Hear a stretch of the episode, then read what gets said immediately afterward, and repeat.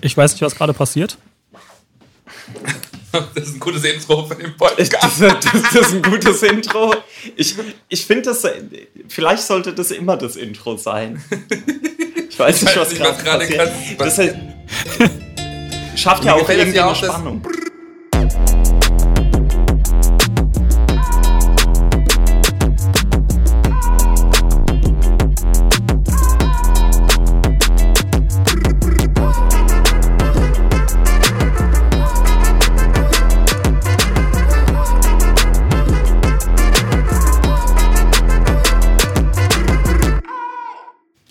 Hallo und willkommen zu einer neuen Folge, nicht All I See is Blinking Lights, sondern Till the Podcast Drops, ein neues Podcast-Format, was wir uns ausgedacht haben, Raul, Maurice und ich. Ähm, wenn ihr All I See is Blinking Lights verfolgt, kennt ihr uns wahrscheinlich schon.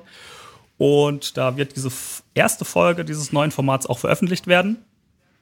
Ansonsten werden wir in die Linkliste natürlich dann reinpacken, wo ja dieses neue Format ähm, finden werdet. Äh, das soll ein monatliches Format werden, wo wir drei ähm, über hauptsächlich Rap, aber auch sonst ein bisschen Musik quatschen in einer knappen Stunde. Haben wir uns so vorgenommen. Schauen wir mal, wie gut es klappt. Ähm, Oha. Vermutlich, vermutlich wird diese erste Folge natürlich ein bisschen länger werden. ähm, bevor ich jetzt zu viel rede, erstmal Hallo Raul, hallo Maurice. Hallo. Du, du, du, du, du. Ah. Wie geht's euch denn? ja, bis auf die Gesamtsituation in diesem Land geht es mir eigentlich ganz gut. Ähm, ja, also ich bin äh, frisch äh, aus Berlin zurück, ähm, war bei Dave Chappelle live ähm, und deswegen bin ich immer noch Hype von der Situation. Raoul, du bist mal wieder am woanders im, äh, im, auf dem Kontinent. Ja, das stimmt. Also eigentlich wollte ich ja gar nicht mit, mit Namen anfangen, weil Lieblings-Bad Bundy-Zitat ist ja keine Namen, kein Bereuen. ähm, Bud Bundy, you went there. Wow. Klar, es ist till the podcast drops. Wir, wir müssen so weit gehen. Grandmaster B. Ja. No less. ähm, ja, bei mir eigentlich ähnliche Situation. Also Gesamtsituation ist äh, Katastrophe, aber ich freue mich auf den Podcast. Ja, ist doch schön. Immerhin eine schöne Sache. Ähm, damit ihr so ein bisschen wisst, was auf euch zukommt, ähm, jede Menge Wein. Einmal ganz kurz vor. Ähm, wir haben so zwei Hauptkategorien. In der ersten besprechen wir, äh, hat jeder sozusagen ein Album des letzten Monats mitgebracht, was wir ein bisschen genauer besprechen. Und in der zweiten Hauptkategorie, ähm, das ist so ein bisschen unser Musikthema des Monats. Also wir beschäftigen uns ja nicht nur mit einem Album, sondern mit irgendwas anderem. Das kann ein Album sein, was wir im letzten Monat viel gehört haben, was halt schon mhm. älter ist, oder irgendwas anderes. Das werdet ihr dann immer sehen. Äh, zwischen diesen zwischen den Kategorien haben wir dann so kleine Zwischenfragen, ähm, einfach um ein bisschen mehr Facetten reinzubringen, kleine Überleitungen zu haben. Am Ende haben wir noch eine kleine Hausaufgabe und ich würde sagen, wir fangen jetzt einfach mal direkt an und probieren das einfach mal aus. Die erste Folge, es ist die zweite Aufnahme. Die erste wird niemand hören. Ähm, Vielleicht, ja. wenn ihr uns ganz lieb fragt oder wenn es irgendwann mal sowas gibt wie Patreon oder Steady oder OnlyFans. PayPal. oder wie, wie, wie ganz früher einfach, wenn ihr uns Bargeld in Aluminiumfolie einwickelt und per Post schickt. Das ist natürlich auch immer eine Möglichkeit. Habe ich damals gemacht. Ah? Für die, für die Walkloud-Alben. Wollte gerade sagen, da müssen die Leute nochmal äh, ins Archiv gehen von All I See is Blinking Lights, um die Details zu der Story zu hören. Und die Alufolien hören, äh, Alufolgen, Alufolgen. Hm. Gut. Genau. Ähm, nice. Unsere erste Frage oder unsere erste kleine Intro-Kategorie ist, ähm, worüber haben wir im Rap-Kontext im letzten Monat am meisten gelacht oder was ist so unsere ähm, Musikstory, die wir irgendwie gelesen haben im letzten Monat, die uns am meisten irgendwie interessiert hat? Ähm, Maurice. ich, ich, sage jetzt was anderes als das, was ich euch gerade erzählt habe. Ich fällt mir nämlich gerade wieder ein. Ich fand sehr gut den, ähm, äh, den OG Kimo-Tweet, der auf dieses Viral Insta-Filter, welcher Deutsch-Rapper bin ich, ja. ähm, zurückgeht. wo irgendein, ich glaube, es ist ein Schweizer oder so, sagt, bitte Apache, bitte, bitte, bitte Apache, bitte Apache, Capita Bra ist auch okay, Spitze. Und das hat Kimo aber einfach nur getweetet und alle Leute verwirrt. Inklusive mir. Fand ich gut. Cool. Raul, hast du irgendwas? Äh, ich, ich habe ja tatsächlich die letzten Tage drüber nachgedacht, aber mir ist, mir mhm. ist jetzt äh, nichts Größeres an, an so lustigen äh, Sachen eingefallen. Mein, aber alternativ wäre mein Rap-Moment des letzten Monats. Äh, Hau raus. Dass ich äh, es tatsächlich nach 20 Jahren geschafft habe, stolzer Besitzer der kanadischen Supreme Clientele zu sein. Schön. Und, und wem das jetzt nichts sagt, der muss natürlich nochmal in die Exegese gehen und sich Teil 1 und im Idealfall auch Teil 2 von unserem Deep Talk über Ghostface Killer anhören. Finde ich auch schön, dass du das äh, zum 20-jährigen Jubiläum gemacht hast. Ja. Hat sich so ergeben. It was written. Äh, mein, meine, äh? Das habe ich, weil ich habe jetzt meinen Rap-Moment des Monats. Dass einfach Rin bei seinem Konzert in Dortmund wahrscheinlich wie bei allen Konzerten keine Zugabe gegeben hat, sondern einfach Nas dran gemacht hat. Welchen Song hat er denn nochmal gespielt? The Word is Yours. Aber, ey, finde ich gut. Finde ich gut. Vom Nimmerland to The Word is Yours. Okay, Daniel, bitte. Äh, mein mein äh, Moment ist, äh, hat gar nichts mit Rap zu tun, sondern ich glaube eher mit Jazz. Äh, ich bin über ein Video gestolpert, äh, ich glaube von Wired, wo irgendwie so ein Typ immer Sachen erklärt, von Kind bis irgendeinem Experten. Und in dem äh, Video war Herbie Hancock. Und mm. er hat eine mm. kleine Anekdote erzählt, die ich super interessant fand. Und zwar hat er irgendwann mit Miles Davis gespielt und ist so fast ein bisschen depressiv geworden, äh, weil er irgendwie keine Ideen mehr hatte, immer nur noch das Gleiche gespielt hat. Und Miles Davis hat ihm gesagt, äh, drop the bottom notes. Er hat ah. allerdings verstanden, drop the butter notes und wusste nichts damit anzu anzufangen, hat aber auch sich nicht getraut, Miles Davis zu fragen, was er denn eigentlich von ihm will. und, und, hat dann irgendwie versucht, irgendwas daraus zu interpretieren und hat dann im Prinzip äh, von Akkorden so ganz offensichtliche Töne, die man spielt, weggelassen und neu gespielt hat dann damit seinem ersten Auftritt äh, für ein Solo Applaus bekommen, den er so bisher noch nie bekommen hat. Und im Prinzip ist das so ein bisschen seine Geschichte, warum er angefangen hat, so zu spielen, wie er heute noch spielt. Und das fand Echt? ich irgendwie ziemlich geil, dass irgendwie so eine ähm, ja, so, so ein blöder Verhörer zwischen zwei großartigen Musikern ähm, zu, zu sowas führen kann. Krass. Ich dachte cool. erst, als du sagtest hier Drop the Bottom, dass da jetzt was anderes kommt. So wie, wie, wie, wie die Quincy Jones Heroin-Geschichten. Oh nee, äh, das waren Ray Charles Heroin-Geschichten. Ach, Ray Charles. Aber das kommt ein andermal. Ich habe auch noch die Tage ähm, ein großartiges Miles Davis-Interview bei Arsenio Hall gesehen. Auch ganz stark anzugucken.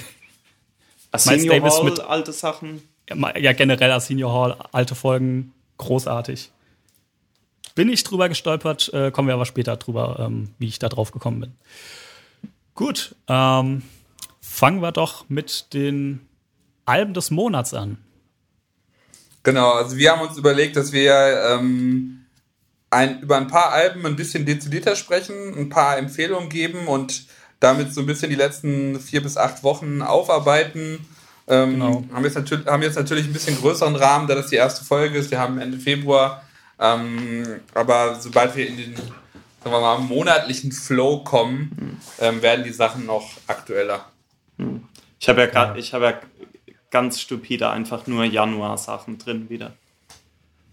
Ähm, das erste Album, was wir auf der Liste haben, ist, äh, glaube ich, von dir, Maurice. Genau, das ist von um, 070 Shake, das äh, Modus Vivendi. Ich glaube, äh, Raoul hat es auch mitgebracht oder äh, ja. ist, gleichwertig äh, nominiert. Ähm, O'Seven O'Shake ist eine oh, immer noch 21-jährige Künstlerin. Nee, ähm, wirklich? Auf, ja, die ist so jung. Ach, krass. Ähm, oder 22. Ähm, aus dem O70 Collective. Ähm, also sind auch schon seit 2017 oder so 16 dabei, Sachen zu veröffentlichen, die auf Good Music gesigned ist. äh, also auf Kanye's Label. Also hier erstmal schon wieder Shoutouts an Kanye, wie immer. Ähm, Tom. Hat, hat äh, ist uns äh, ist den meisten Hörern wahrscheinlich aufgefallen durch ihre verschiedenen Gastauftritte auf den äh, Wyoming-Alben, äh, die Kanye rausgebracht hat. Also sie ist auf dem ähm, auf Kanyes Album Yay, auf Nas Album, hm. vergessen wie es heißt. Wie heißt das Ding nochmal? Nasir. Hm, auf Nasir. Die hat auch einen kleinen Part auf ähm, Pusha T's Album. Ja, auf Santeria. Genau. Und da ist es, glaube ich, da der Öffentlichkeit mal ein bisschen mehr in Erscheinung getreten und danach nochmal auf dem DJ Khaled Album, mm. was zumindest Raoul und ich ziemlich gut finden, das DJ Khaled Album. ähm, Stimmt. Genau, genau. Und äh, danach gab es so ein paar Singles, EP-Releases, die ähm, ich nicht so stark fand wie, äh, wie, die, wie die Features und war das ein bisschen die Frage für mich, okay, geht das in so eine Marsha Ambrosia äh, Richtung, wo ich sage, okay, ja, vielleicht gefallen mir die Features super, aber die Alben nicht. Mal schauen.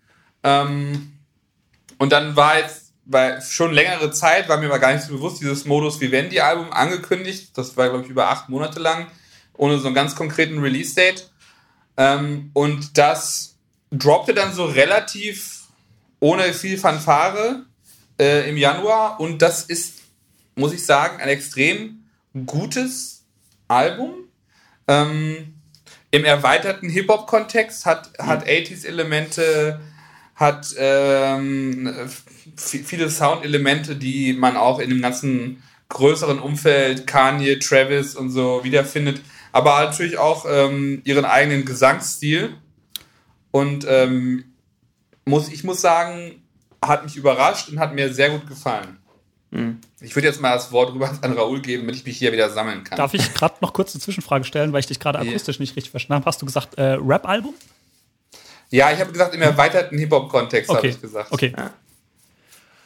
Ähm, ja, also ich kann mich da äh, Maurice natürlich nur anschließen, dass das ein wirklich hervorragendes Album geworden ist. Ähm, ich wollte aber gerade noch äh, ganz gern ergänzen, dass bevor das Album rausgekommen ist, äh, wurden von dem Album tatsächlich vier Singles veröffentlicht im Vorfeld.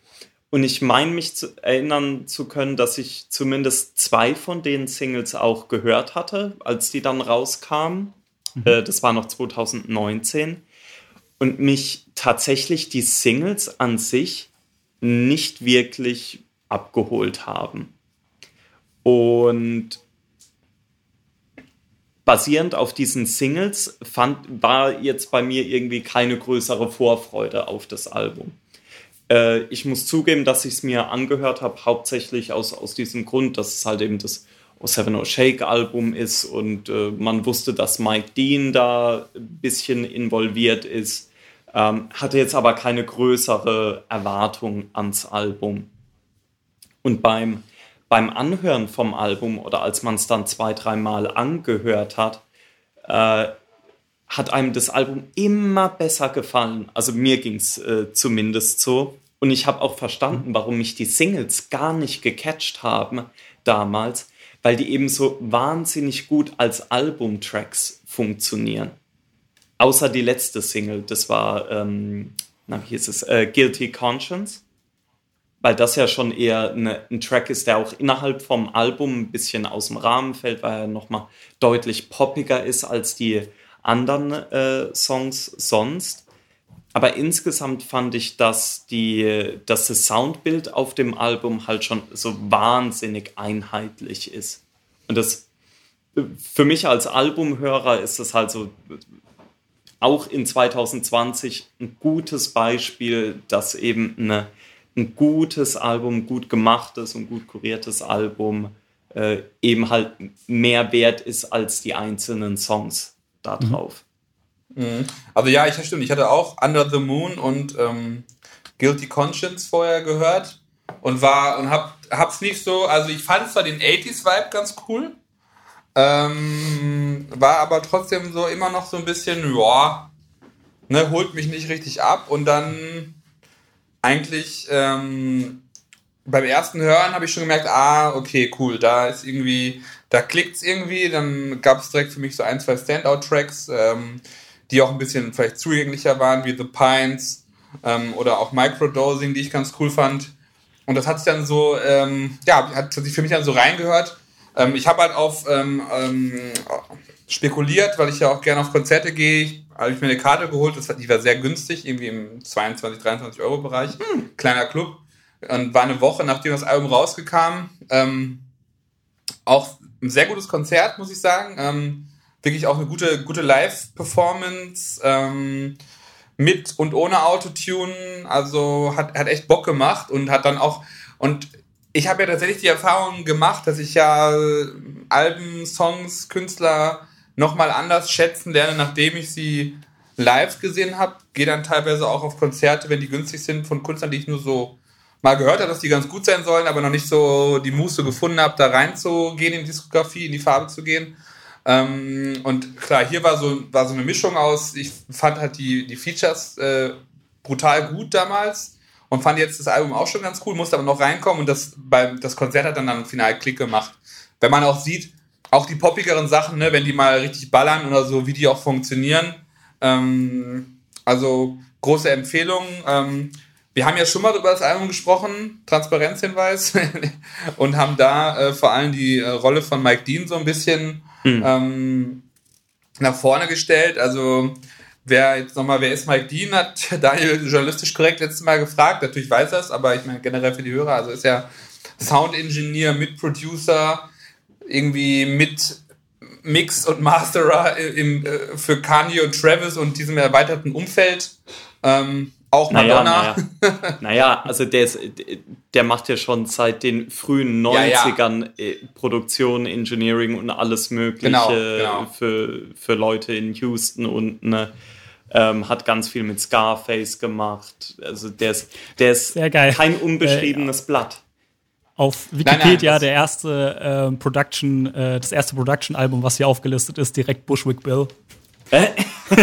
genau, aber also jetzt, aber, ich meine, der ist ja auch irgendwie auf diesem, also wer, wer kennt sonst irgendwie Leute, der jetzt nicht ein Hyper-Nerd ist, ähm, aus, in dem Bereich. Mhm. Ja. Und ich glaube, also ich, ich würde schon sagen, dass er in dieser Blase um Kanye und Travis an die Öffentlichkeit auch getreten ist und auch Interviews gibt, ab und zu mal mhm. ne, auch seine eigene Social Media Präsenzen pflegt.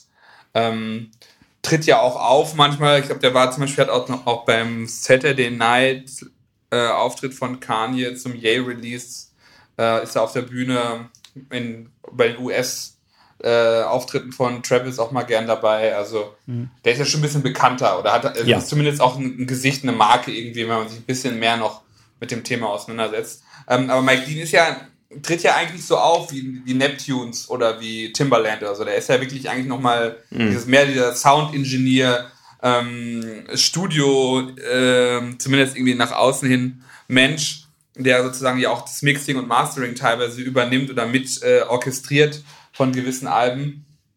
Und da fand ich halt immer ganz spannend, ähm, seinen Sound auch zu hören. Also ne, zum Beispiel halt das äh, bei Highest in the Room das Ende, das brillante Ende. Mhm. Ähm, das ist von ihm und also also ich bilde mir ein, ihn so ein bisschen durchzuhören bei vielen Sachen, auch wenn dann nicht immer sein Name bei jedem Credit dabei steht, ist so ein bisschen so wie mhm. RZA und Ghost bei Supreme Clientele. Ähm, alle, alle Spuren und alle Soundelemente der Producer, die angeliefert wurden, ähm, nochmal angefasst und selber nochmal äh,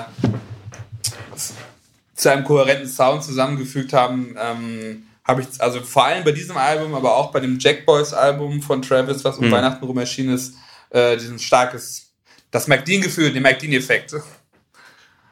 Ja, also das, ich finde das, äh, das tatsächlich ein schöner Vergleich, äh, den du da gebracht hast mit, mit RZA und Ghostface bei äh, Supreme Clientele, weil auch wenn Mike Dean jetzt laut Credits nicht an jedem Song beteiligt war auf dem Album, tatsächlich ist das meiste vom Album äh, eigentlich von einem äh, Indie-Rock-Musiker äh, produziert, nämlich äh, Dave Hamlin. Äh, man hört die, die Klangästhetik und alles, das äh, kann sein, dass es beim Mixing und Mastering dann erst so richtig rauskommt. Äh, und ich weiß, dass Mike Dean auch ab und zu mal Synthes spielt, ohne Credits äh, dafür geltend zu machen. Aber man, man merkt halt schon, dass es, es hat eine ähnliche Klangästhetik oder ein ähnliches Raumgefühl wie jetzt die, die bekannten Sachen, sei das jetzt Highest in the Room. Ähm, oder natürlich ganz bekannt für die Leute, die äh, Kanye-affin sind, natürlich äh, Devil in a New Dress, der Gitarrenbreak in der Mitte, äh, vor dem besten Rick Ross-Part. Ähm, das sei an der Stelle nochmal ganz dezidiert empfohlen. Man muss auch mal kurz sagen, dass man es geschafft hat, Rick Ross noch geiler zu mastern als auf Teflon Don. Ist eigentlich auch schon ein Oscar-Achievement. Wahnsinn, Wahnsinn.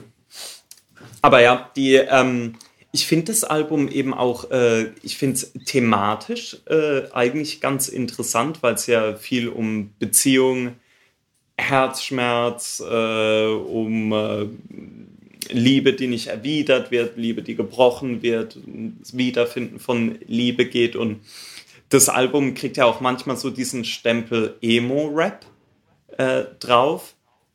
Ähm, das finde ich aber gar nicht schlimm, tatsächlich. Ich finde es, äh, find es halt von den, von den Lyrics sehr ehrlich, äh, soweit ich das äh, durchdringen kann. Und ja, das, das ganze Album ist, fühlt sich sehr persönlich an. Irgendwie. Und ich, ich mag das. Und es spiegelt sich auch im, im Sound wieder. Ich finde es auch relativ deep für einen 21-jährigen Menschen, muss ich sagen. Also, also, es ist relativ erwachsen vom Soundbild auch und auch von den, von den, von den Lyrics. Also nicht, dass sie hyperkomplex sind, aber. Ja, muss ähm, ja auch nicht sein. Genau, ne? Aber es ist halt schon, hat es ja auch, also so eine Schwere und Melancholie, die, ähm, aber halt dadurch ein bisschen gebrochen werden, dass halt trotzdem ballert. Guter Punkt. Also, Daniel, ja. Dein, dein, dein Senf zu dieser Wurst. Ähm, ich, ja, ich bin ja in diesem ganzen, sage ich mal, Kanye-Ding nicht so tief drin. Wieso, wieso tief drin? Wieso? du ekelhafter. Du ekel. Ich verfolge diese, diese, diese ganze, dieses ganze Umfeld und Kanye selbst jetzt nicht so, nicht so exzessiv wie ihr. Ähm, deswegen war ich jetzt auch nicht so super hyped auf das Album. Ich habe dann natürlich mal reingehört, äh, als ich gehört habe, das ist raus. Ihr seid super hyped drauf. Ähm, ich finde es ein sehr, sehr spannendes Album, weil es, ähm, finde ich, ähm, auf eine sehr interessante Weise so eine, so, so ein, äh, diese, diese Schwere ähm, in der Thematik und in, auch im, in, dem, in dem Vibe, was das Album hat, mit, mit so einer Pop-Ästhetik äh, mischt, was irgendwie sehr geil funktioniert. Äh, Gerade dieser ganze ähm, 80s-Pop-Sound, der da drauf ist, ähm, den finde ich auch sehr geil, vor allem weil es nicht so ein, so ein Klischee-anbiedernder ähm, 80s-Sound ist. Ähm, das, es wirkt irgendwie sehr organisch und es, es mhm. macht alles Sinn, wie es so äh, wie es so produziert ist. Und auch dieser Punkt, den du gemeint hast, Raul, dass es ähm, einfach als Album sehr geil funktioniert, finde ich auch. Ähm, ich glaube tatsächlich, das funktioniert auch irgendwie nur als Album. Also so einzelne mhm. Tracks fände ich schwierig, ähm, so aus dem Kontext gerissen anzuhören. Ähm, finde ich als jemand, der Alben an sich sehr gerne mag, ähm, das Konzeptalbum einfach äh, sehr schön, dann sowas zu hören. Ich fand auch die, ähm, ich weiß gar nicht, ob es mehrere Musikvideos gab. Ich habe nur eins gesehen. Ich glaube, das war für, war für The Pines, ähm, dieses Schwarz-Weiß-Video. Ja, das fand ich auch, fand ich auch sehr stark. Das baut eine, so, so eine geile Atmosphäre auf, was es irgendwie auch nochmal geil unterstreicht. Ähm, ja, die, diese, die, diese ganze, ja, diese ganze Atmosphäre, die da einfach aufgebaut wird. Finde ich, finde ich sehr gut. Ähm, Ich glaube, viel mehr kann ich dazu dann gar nicht mehr sagen. Ihr habt schon relativ viel gesagt. Ähm, ich finde es ein, ein gutes Album. Ähm, es läuft jetzt tatsächlich noch nicht so häufig bei mir, aber ähm, nicht aus irgendeinem Grund. Also ich glaube, ich werde auf jeden Fall noch ein bisschen öfter reinhören. es ist, es ist auf jeden Fall ein Album, finde ich, äh, wo man auch so ein bisschen in der, in der Stimmung sein muss. Das ist nichts, was man einfach mal anmacht ja. und so genau, nebenher also laufen lässt. Sehe ich genauso. Das ist für mich auch ein Album, was du als Album hörst. Also ich höre ab und zu mal The Pint so, aber ähm, ansonsten äh, habe ich dann also nicht, habe ich, habe ich, also Modus Vivendi funktioniert nicht wie Modus Mio, sag ich mal. So, ähm, oh. diese ganz schlechten Überleitung. ah, the King of Bad Überleitungen. Wo ähm, willst du denn überhaupt den überleiten? Ich möchte ja. überleiten äh, zu Mac Miller. Weil ich finde, ich finde nämlich auch, dass das äh, eher als Album funktioniert, als als einzelne Track. Ja, auf jeden Fall. Und ähm, möchte dir aber auch damit den, den, den You have the floor, Daniel. okay, äh, Modus Mio. Ähm, Nein, äh, das Album, das ich mitgebracht habe, ist äh, Circles von Mac Miller. Ähm, sein äh, posthumes Album. Ähm, Mac Miller ist ja 2018, September, gestorben und hat äh, kurz davor das Album Swimming rausgebracht, zusammen mit ähm, John Bryan hat er das produziert, äh, der auch im Kanye-Kontext schon aufgetaucht ist und in ganz vielen anderen Hip-Hop- äh, Rock, Soundtrack, vor allen Dingen Produktion, ähm, sehr guter Musiker und auch Produzent wieder. Und genau, die haben eben dieses Swimming-Album produziert, was ein fantastisches Album ist. Und das sollte eben ein zweites Album, ähm, also das ganze Konzept war so aufgebaut, dass es zwei Alben sind. Ähm, Circles äh, sollte noch kommen, das haben sie auch zusammen produziert. Und das ist zum Großteil auch noch mit ähm, entstanden, als Mac Miller noch gelebt hat. Ähm, und äh, ich glaube, Ende, Ende letzten Jahres, Anfang diesen Jahres kam diese Ankündigung, hey, ähm, es gibt da noch so ein Album von Mac Miller. Ähm, die Familie von Mac Miller ist auf John Bryan zugekommen und hat ihn gebeten, das irgendwie fertig zu machen, fertig zu produzieren. Und das ist jetzt rausgekommen. Und ich finde es als, also ich muss sagen, ich bin großer Fan von der Musik von Mac Miller und auch von der Person, so wie man sie zumindest im öffentlichen Leben kennengelernt hat. Und ich finde es ein fantastisches Album. Und ich finde es, wenn ihr jetzt so über Modus Vivendi gesprochen habt, da auch sehr viele Ähnlichkeiten. Ich finde es auch ein unfassbar tiefgehendes, ehrliches Album. Es hat einen musikalisch ein bisschen anderen Ansatz. Ähm, wobei es natürlich auch, es ist kein wirkliches es ist eigentlich kein, kein Rap-Album. Ich glaube, es sind ein, zwei Rap-Parts drauf, der Rest ist irgendwie gesungen. Man hört auch ganz viele seiner musikalischen Einflüsse, finde ich, da so ein bisschen raus. Von, von Prince über Beatles hat man da alles irgendwie so ein bisschen drin. Und natürlich auch ähm, Hip-Hop hört man da auch irgendwie mit raus.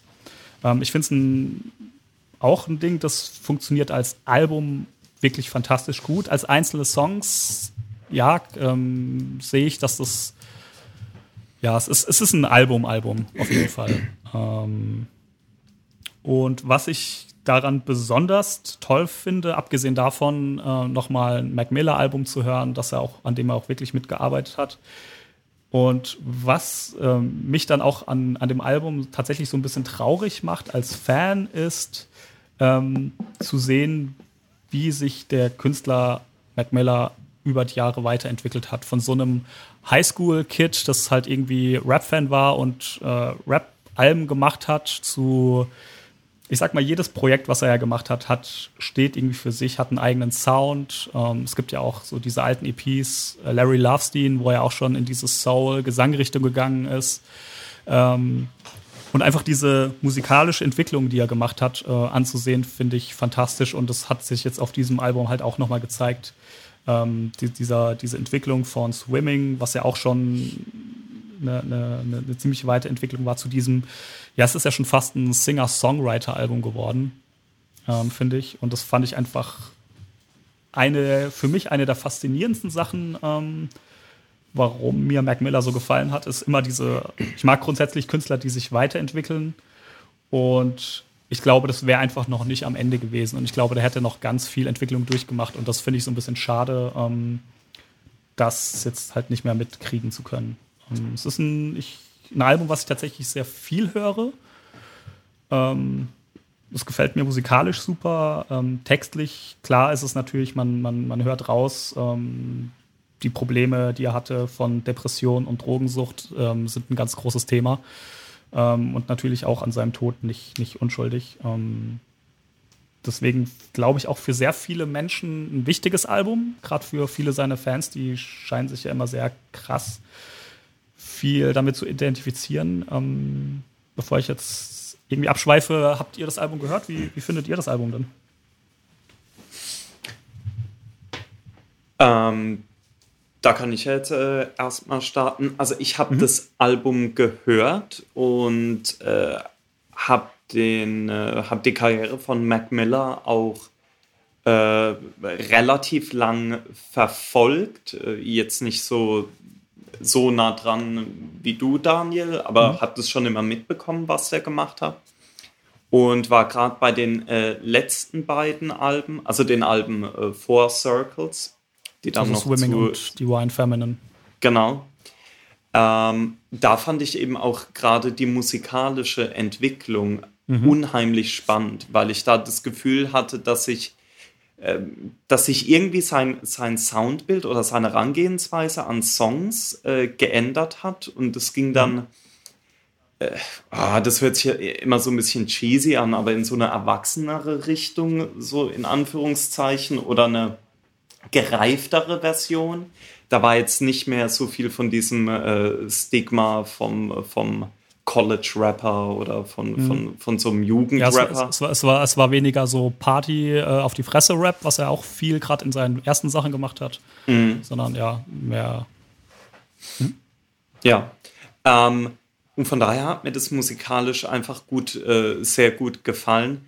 Mein Problem ist halt, ich mag Mac Miller als Rapper nicht.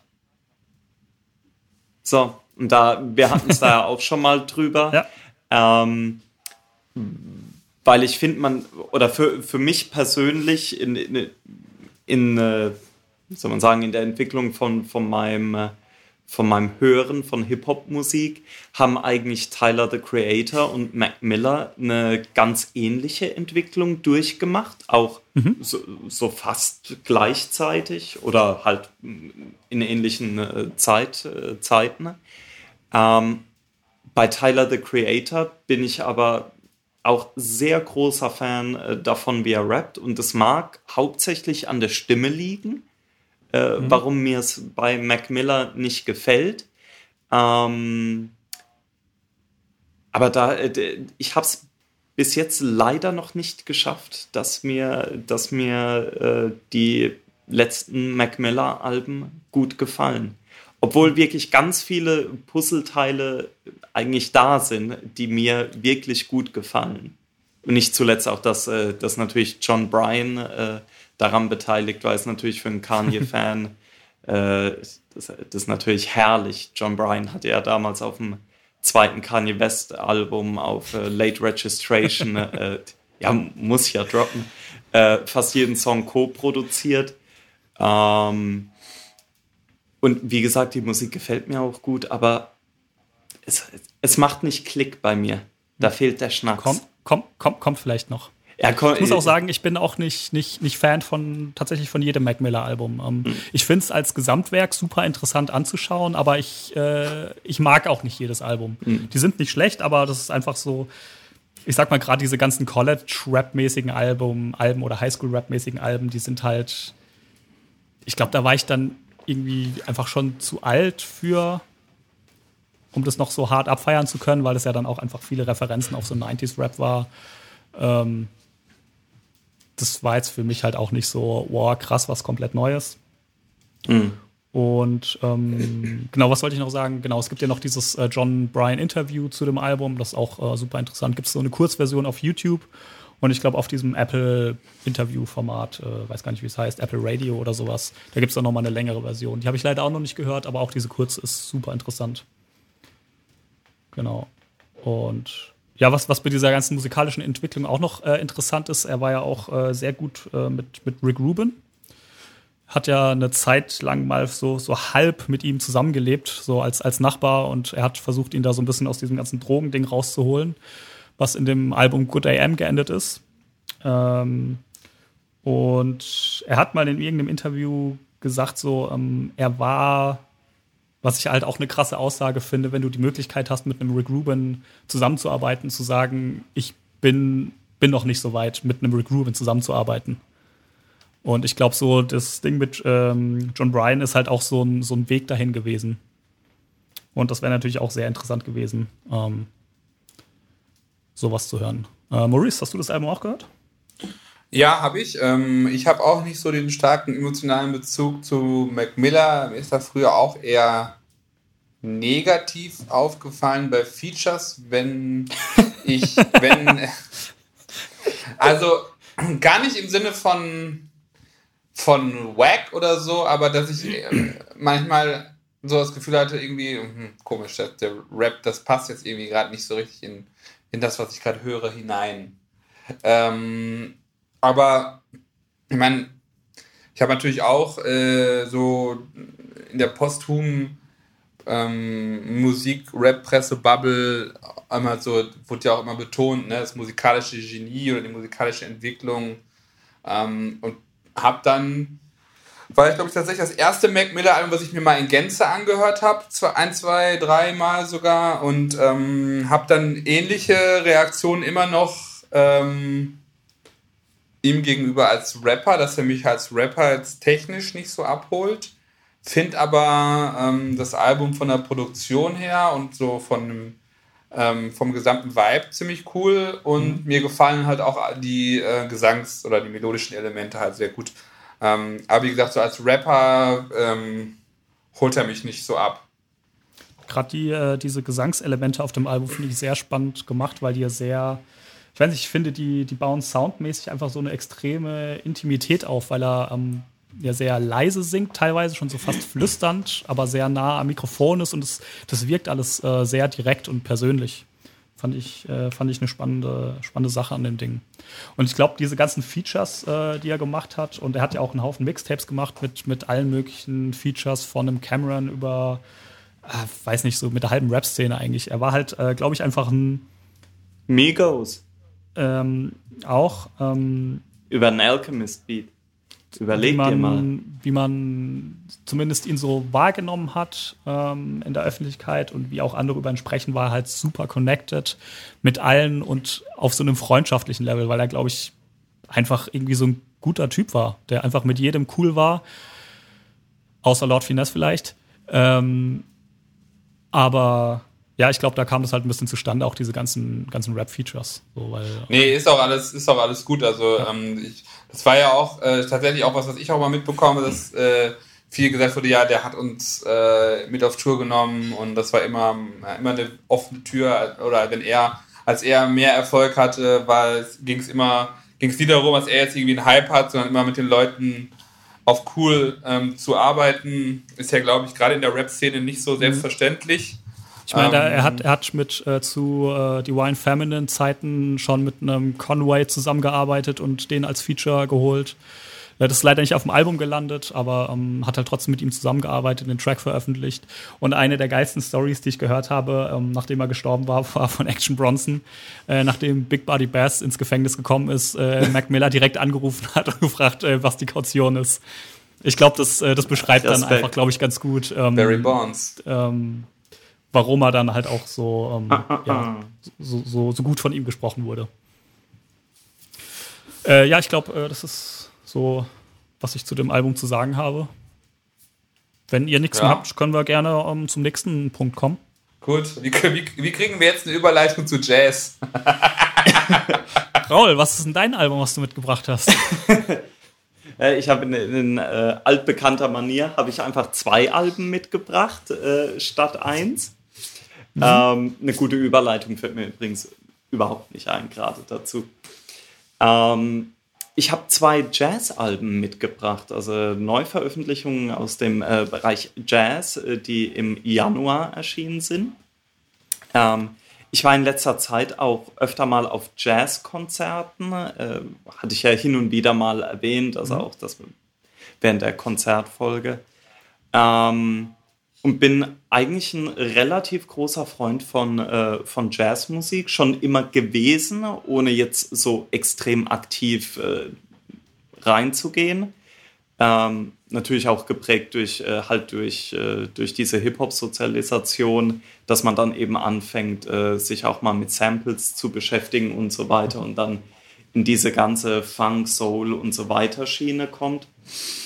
Und die zwei Alben, die ich äh, mitgebracht habe, äh, zumindest eins davon könnte auch für, für, äh, für die Hip-Hop-Heads äh, ganz interessant sein. Das wäre nämlich das Album von äh, Jeff Parker in The New Breed, Suit for Max Brown. Mhm. Ähm, Jeff Parker ist ein, äh, ja, wie nennt man die Leute, die äh, mehrere Instrumente spielen? Multi-Instrumental Multi-Instrumentalisten. Ah, das hätte ich mir jetzt auch äh, zusammengereimt. Ähm, der aber hauptsächlich äh, im Grunde Gitarre spielt äh, auf dem Album, aber eben mit seiner Band The New Breed eben auch äh, Schlagzeug, äh, Synthi, Saxophon und Bass noch dabei hat. Und das Ganze ist ein sehr äh, Drum- und Rhythmuslastiges Jazz-Album. Also das ist jetzt weit mhm. entfernt von solchen äh, Free Jazz-Eskapaden und so ganz anstrengendes äh, Geplärre die ganze Zeit. Ähm, und hat sogar. ja, ist ja so. Und hat sogar ein, ein Interlude äh, dabei, wo, wo einfach tatsächlich nur ein alter Jazz-Song äh, gesampelt und geloopt wird für. Mhm glaube 20, 30 Sekunden. Also da merkt man schon, dass da auch so, so ein äh, Gespür oder eine Anerkennung für Hip-Hop und, äh, und für den Umgang mit Jazz in Hip-Hop äh, da ist. Jeff Parker selbst, äh, das sieht man dann auf Social Media, äh, macht da auch keinen Hehl daraus, dass er zum Beispiel gern Ghostface hört und so weiter. Und viele von den Songs auf dem Album, Suit von Max Brown, äh, die klingen auch so, als ob wie eben so äh, alte, samplewürdige Songs äh, klingen. Mich mhm. haben sie teilweise wegen der Drumstruktur sehr an diese äh, Funky Drummer Compilations von Carlos Bess erinnert. Das ist, mhm. äh, das ist natürlich so eine sehr obskure Muss man Referenz. Muss man eigentlich kennen. Ähm, oh, auf die komme ich später nochmal zurück. Da, da werde ich einen Bogen. Da werde ich einen Bogen schlagen, der wird Wahnsinn. Freut euch schon mal drauf. Ähm, die, so die, Songs finde ich eigentlich durchgängig super gut auf dem Album. Ich finde es ganz spannend, dass das Album wechselt zwischen sehr langen Songs, was ja in typischer Jazz-Tradition ist, aber auch kürzere Songs, die dann nur anderthalb Minuten äh, gehen und dann mhm. dafür so in, ineinander übergehen. Ähm, es ist wie gesagt sehr Drum oder rhythmuslastig, kommt eben aus dieser Chicago Jazz äh, und ich würde es eigentlich jedem einfach mal empfehlen, äh, da reinzuhören, wenn man sich so ein bisschen für Jazz interessiert und sowieso Hip-Hop-affin ist, äh, kommt man, glaube ich, mit dem Album äh, von Jeff Parker in The New Breed äh, sehr gut zurecht. Und wenn man natürlich die Chance hat, Jeff Parker live zu sehen, das war bei mir letzten Monat der Fall, äh, gefällt einem das Album vielleicht noch mal besser. Das kann man mhm. natürlich nicht ausschließen. Daniel, hast du Gedanken zu Jeff Parker? Ja, ähm, ich finde, ähm, weil du es jetzt gerade angesprochen hast, äh, wem das gefallen könnte. Also ich finde gerade äh, jeder, der irgendwie so ein bisschen in diesem ganzen Instrumental-Hip-Hop-Ding drin ist, mm. der kann damit auf jeden Fall was anfangen. Also ich meine, Leute wie äh, Madlib Instrumental-Alben, Ras G, äh, Flying Lotus, Knowledge und sowas. Also wer ähm, ja. oder Kareem Riggins, wer, wer solche Sachen mag, wird mit diesem Album auf jeden Fall sehr viel Spaß haben. Ich, ich fand auch, mich hat's äh, weil du gesagt hast, so drumlastig mich hat es in manchen Momenten so ein bisschen schon, habe ich schon so das Gefühl gehabt, okay, ist das jetzt ein Drummer oder ist das ein programmierter Drumbeat sozusagen, wie so. Ähm, äh, fand ich auch sehr spannend. Ähm, Finde ich, also mir, mir gefällt es richtig gut. Ähm, es hat so ein bisschen diese, ähm, dieses Soundästhetik, ähm, ähm, irgendwie, also wenn ich es jetzt mit Hip-Hop Künstlern vergleiche, sehe ich das irgendwo zwischen, zwischen den Roots, äh, Jay Dilla ähm, und ja, alles, was so ein bisschen Drum-heavy ist an, an Hip-Hop, aber so die noch diesen so, so einen musikalischen Touch dazu hat. Ähm, mhm. Sehr, sehr gutes Album, hat mir auch gut gefallen. Und äh, ja, live äh, kann ich jetzt nichts zu sagen. Ich habe nur YouTube-Live-Videos gesehen, aber die haben mir auch super gut gefallen. Ähm, Gibt es ein, paar, ein paar schöne Sachen, wenn man da mal nachsucht. Äh, Jeff Parker live. Ähm, ja. Die Drums, haben mich stellen, die Drums haben mich stellenweise ein bisschen an Al Michaels Affair erinnert. Ja. Aber vielleicht war das hm? vielleicht so ein bisschen weit hergeholt. Ähm, nö, nö, gar nicht. Äh, ähm, ja, ich war, ich, ich wusste jetzt nicht, was ich, äh, was ich äh, unter Rauls Jazz-Offensive äh, Intellectual 2020 zu erwarten hatte. Ähm, Twanky ähm, Twanky. Und war ähm, ob der Zugänglichkeit sehr überrascht. Also es ist ja gleichzeitig anspruchsvoll und trotzdem ähm, ja, also es, es, es, hat keine, es hat keine große Hürde beim, beim Hören. Also gerade, wie ihr sagt, wenn man irgendwie ähm, ein bisschen Hip-Hop sozialisiert ist mit East Coast Sound oder äh, auch mal früher sowas wie Jazz mit Taz und so konsumiert ja. hat, ähm, dann kommt man eigentlich direkt rein. Mhm. Ja, und äh, tatsächlich ähm, habe ich auch so, äh, ja, gerade ist ja eigentlich schon fast ketzerhaft so gedacht, und geil, könnte man echt gut samplen, ne? Oder ähm, ja, klar. Könnte man sogar, ja, könnte ich mir bei, einzelnen, bei einzelnen Tracks auch vorstellen, dass man so Ghostface-mäßig komplett drüber geht oder Currency, Iron. Äh. Kann man ja durchaus auch als, als Kompliment sehen. Ja, äh, genau. Finde ich. Also, hm? Hat mir gut gefallen, vor allem ähm, auch wenn ähm, Sound oder elektronische oder andere äh, Elemente reinkamen, die ich jetzt nicht sofort mit Jazz in Verbindung gebracht habe, mhm. fand ich es besonders spannend. Ja, finde ich, find ich generell geil, das äh, in letzter Zeit äh, zu beobachten. Also ich finde, es kommen viele ähm, Jazz-Alben raus, beziehungsweise ich finde mittlerweile äh, verlaufen die Grenzen auch äh, schon fast so ein bisschen zwischen Jazz und, und teilweise Instrumental Hip-Hop. Mhm. Ähm, ah, du hast ja Kareem Riggins äh, erwähnt, genau, ja. der ja. Sehr, bei sehr vielen Hip-Hop-Produktionen mhm. Richtung Common, The Roots und so weiter genau. involviert ist, der aber eben auch Jazzmusiker ist. Ja. Und dann mit Leuten wie, was weiß ich, Terrace Martin oder, oder so auch zusammenarbeitet. Der auch wiederum Sachen, auch Hip-Hop-Produzent ist. Ja. Oder auch Sachen, die irgendwie ein Robert Glasper macht oder sowas. Finde ich super, mm, weil äh, Jazz war ja ähm, relativ lange in, einer, in irgendeiner Art Krise, glaube ich.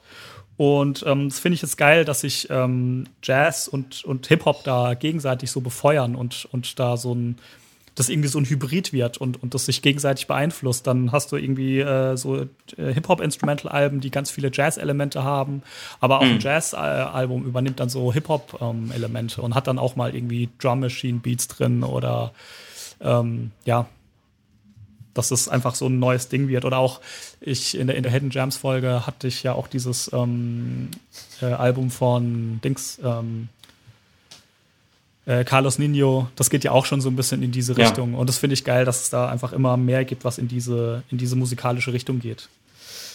Ja, äh, Raul, dein zweites äh, Jazz-Album. Ich freue mich schon sehr drauf.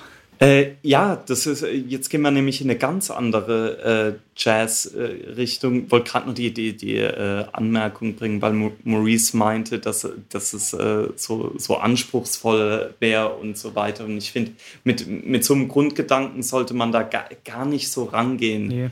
an Jazz oder auch an andere Musik oder was weiß ich. Das, ich fühle mich sehr, ich fühle, fühle mich sehr gemansplained, aber mach mal weiter. Ja, das, äh, das, es muss doch einfach gefallen und ballern. So, speaking of which, das zweite Album, äh, das ich mitgebracht habe, ist das äh, neue Album einer deutschen Jazzgruppe von Bohren und der Club of Gore. Und mhm. äh, die haben ein neues Album rausgebracht, Patchouli Blue. Jetzt muss man sagen, diese Art von Jazz ist sehr anders als äh, von Jeff Parker. Born und der Club of Gore. Ich glaube, Daniel kennt, kennt, sich da ein bisschen besser aus als ich, äh, to be honest. Äh, machen, machen mehr so ambient, moody Jazz. Es ist sehr ruhig alles und hat so eine leichte, ja, will fast sagen, mysteriöse Note. Ich selbst habe äh, hab das, äh, habe die Band oder das Ensemble oder wie auch immer kennengelernt, äh, weil sie mal ein Twin Peaks inspiriertes Album äh, gemacht haben, äh, mhm. wo mir natürlich gerade spontan der Name entfallen ist. Aber Sunset Mission meinst du, oder? Ja, genau. Sehr gut. Ich weiß, da ist Verlass. Ähm, burn, Laura Palmer, Burn. Ja. Ähm, weil mir eben auch bei, äh, bei der Fernsehserie Twin Peaks eben auch der Soundtrack immer sehr gut gefallen hat von Angelo Badalamenti. Und das ist ja auch so eine ganz, äh, ganz einfache, ganz ruhige, aber irgendwie seltsam mysteriös, melancholische das Jazz. Funktioniert halt sehr, sehr über Atmosphäre, die Musik. ja, denen. genau. Und bei äh, Bohren und der Club of Gore ist das auch so. Ähm, und das neue Album Patchouli Blue ähm, erfindet in, in dem Sinne auch das Rad nicht neu, weder für die Band äh, noch, für, noch für das äh, Subgenre. Äh, ich finde es aber einfach wahnsinnig angenehm, das anzuhören. Ich finde aber das Album tatsächlich für die Band schon irgendwie ein bisschen neu. Es hat, es hat, neue Facetten. Also es ist nichts, äh, das ist jetzt, hat jetzt keinen total überraschenden Sound, aber es hat irgendwie neue Facetten, finde ich.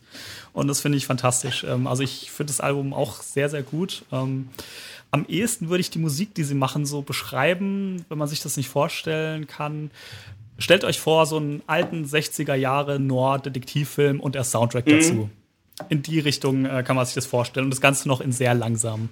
Also ich, ich kann da als Anekdote dazu sagen, dass ähm, ich habe das Sunset Mission Album oft gehört, so zu der Phase, als ich, als ich dann. Äh, ich weiß, was Uni jetzt kommt. Weißt du? Moody oh, Rain? Hä? Moody Rain? Äh, ganz genau, ganz genau. Sehr gut, Daniel. ähm, als ich eben äh, an der Uni irgendwelche Arbeiten fertig schreiben musste.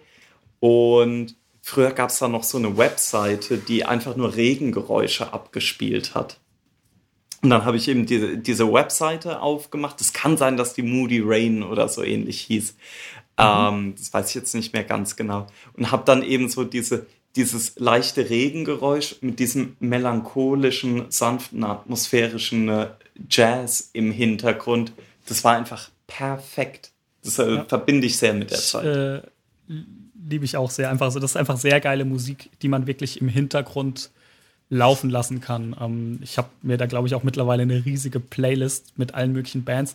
Das, also bei mir, äh, ich habe die tatsächlich auch äh, über Twin Peaks entdeckt und ich wollte irgendwie mehr Musik und habe dann angefangen zu suchen ja. und habe unter anderem auch eben Bohren entdeckt oder, ähm, ach, keine Ahnung, äh, Dale Cooper and the Dictaphones, äh, Mount Fuji ja, Doom Jazz äh, Ensemble und wie sie nachher nicht alle heißen. Ähm, ja, ich finde es auch ein fantastisches Album.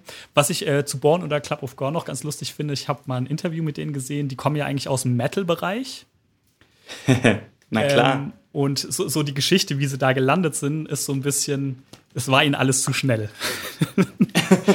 und sie haben angefangen, immer langsamer zu spielen und immer langsamer und sind dann halt eben irgendwann bei diesem moody, langsamen, düsteren Jazz ähm, gelandet. Und äh, noch eine kleine Empfehlung, wer mal die Möglichkeit hat, äh, die Jungs live zu sehen, unbedingt anschauen. Es ist fantastisch. Mhm. Wenn man ein bisschen was mit der Musik anfangen kann, sollte man sich es unbedingt geben. Ähm, es ist im Prinzip alles dunkel, äh, sehr düstere Scheinwerfer auf die Musiker und dann spielen die einfach und zwischendrin ähm, die Ansagen, die einer der Musiker, ich habe gerade den Namen vergessen, macht, sind fantastisch mit, mit einem unfassbar trockenen Humor. äh, ja, wird man auf jeden Fall viel Spaß mit haben. Maurice, hast du das Album gehört? Nein, habe ich nicht. Nein, kann ich nicht. Nein, kann ich nicht, um es mit, mit Ronja zu sagen. Dann würde ich sagen, ähm, kommen wir mal zum Ende der Kategorie und kommen ja. zu unseren sonstigen Empfehlungen. Also hier wollen wir einfach nur noch ein paar Alben reingeben, die wir gefeiert haben, aber jetzt nicht groß ausführlich drüber sprechen. Mm. Äh, Maurice, mm. magst du mhm. damit mm. anfangen vielleicht? Ja, äh, am Valentinstag erschienen vom Wu-Affiliate, mein Lieblings-Wu-Affiliate, äh, auch in der Konsistenz Selten gehörte Phase in diesem Jahr. Ähm, Love the Darkman äh, hat äh, Diary of a Playboy veröffentlicht, ein Kurzalbum EP. Ähm, ja gut, wie lang ist es? 25 Minuten. Also es, ist äh, Grammy nominierbar als Album ähm, mit einem mit einem hervorragenden Cover. Ähm, was mir hier wieder gefallen hat, ist, ist ähm, Love the Darkman macht wieder macht einfach da weiter, wo er gefühlt seit zehn Jahren äh, die so, eine solide Aufhört. East Coast Wu-Tang Musik macht mit seinem speziellen Rap-Style. Ähm, fürchterlich schlecht gemastert und gemischt, aber ähm, macht trotzdem wieder Spaß. Ähm, Anspieltipps, ähm, Don't Let Your Heart, ähm, Black Diamonds und einfach nur, weil, weil da drauf ist America on Drugs mit Wyclef Jean. Äh, einfach schön, dass, dass die sich auch mal gefunden haben. Cooles Ding irgendwie. Hat mir gut gefallen, kam ja aus dem Nichts. Wer hat es erwartet? Wer erwartet überhaupt noch Lade Darkman Sachen außer mir? Ähm, aber hört es euch mal an. Ähm, Gerade Black Diamonds ist so ein cooler Wu-esker Track, der mir gut gefällt. Mhm. Gut. Raul, hast du was dabei? Cool. Ähm, meine Empfehlung wäre dann wahrscheinlich äh, das Album von The Professionals. Und das Album heißt auch The Professionals. Ähm, The Professionals sind Madlib und äh, sein Bruder Oh No. Ähm, und die haben jetzt zum ersten Mal ein Album zusammen rausgebracht, äh, nachdem sie in den letzten äh, zehn Jahren oder so hin und wieder mal Tracks äh, zusammen gemacht haben, aber jetzt nie eine, eine richtige größere Zusammenarbeit. Und hatte schon an anderer Stelle erwähnt, dass ich wahrscheinlich durch äh, Bandana von äh, Madlib und Freddie Gibbs von letztem Jahr irgendwie sehr besänftigt wurde, was meine Abneigung gegenüber Madlib angeht und ich äh, jetzt sogar solche same, Alben same. Äh, solche Alben in Erwägung ziehe. Ich finde das Album aber äh, tatsächlich auch ganz, äh, ganz grundsolide und ganz spannend, weil halt äh, Oh No selbst ist, ein, ist als Rapper gut genug, um äh, so ein Album zu tragen, ohne dass es jetzt wahnsinnig äh, fantastisch wäre wie jetzt ein Freddie Gibbs, aber es ist halt auch keine Katastrophe. Ähm, es sind ein paar spannende Features drauf und äh, da vor allen Dingen das Alchemist-Feature, finde ich, das, äh, das nicht äh, in den Credits steht, ist aber auf Way Too Long drauf. Und da kommt dann natürlich auch die Band von Alchemist und Oh No ins Spiel, nämlich äh, Gang Green. Äh, gern auch mal Google Bildersuche machen. Äh, lohnt sich äh, für die Band sehr. Und ist einfach ein schönes Album. Also wer, wer eben auf so Madlib Beats und ein bisschen West Coast Rapidy Rap steht, kommt da auf seine Kosten. Geiles Ding, habe ich auch sehr gefeiert.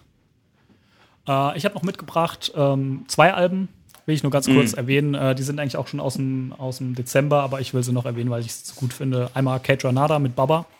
Ähm, ja. Uh, erwartbares, Kate, geiles Kate Renata-Album in so eine, so eine hausige Richtung, geile Songs drauf.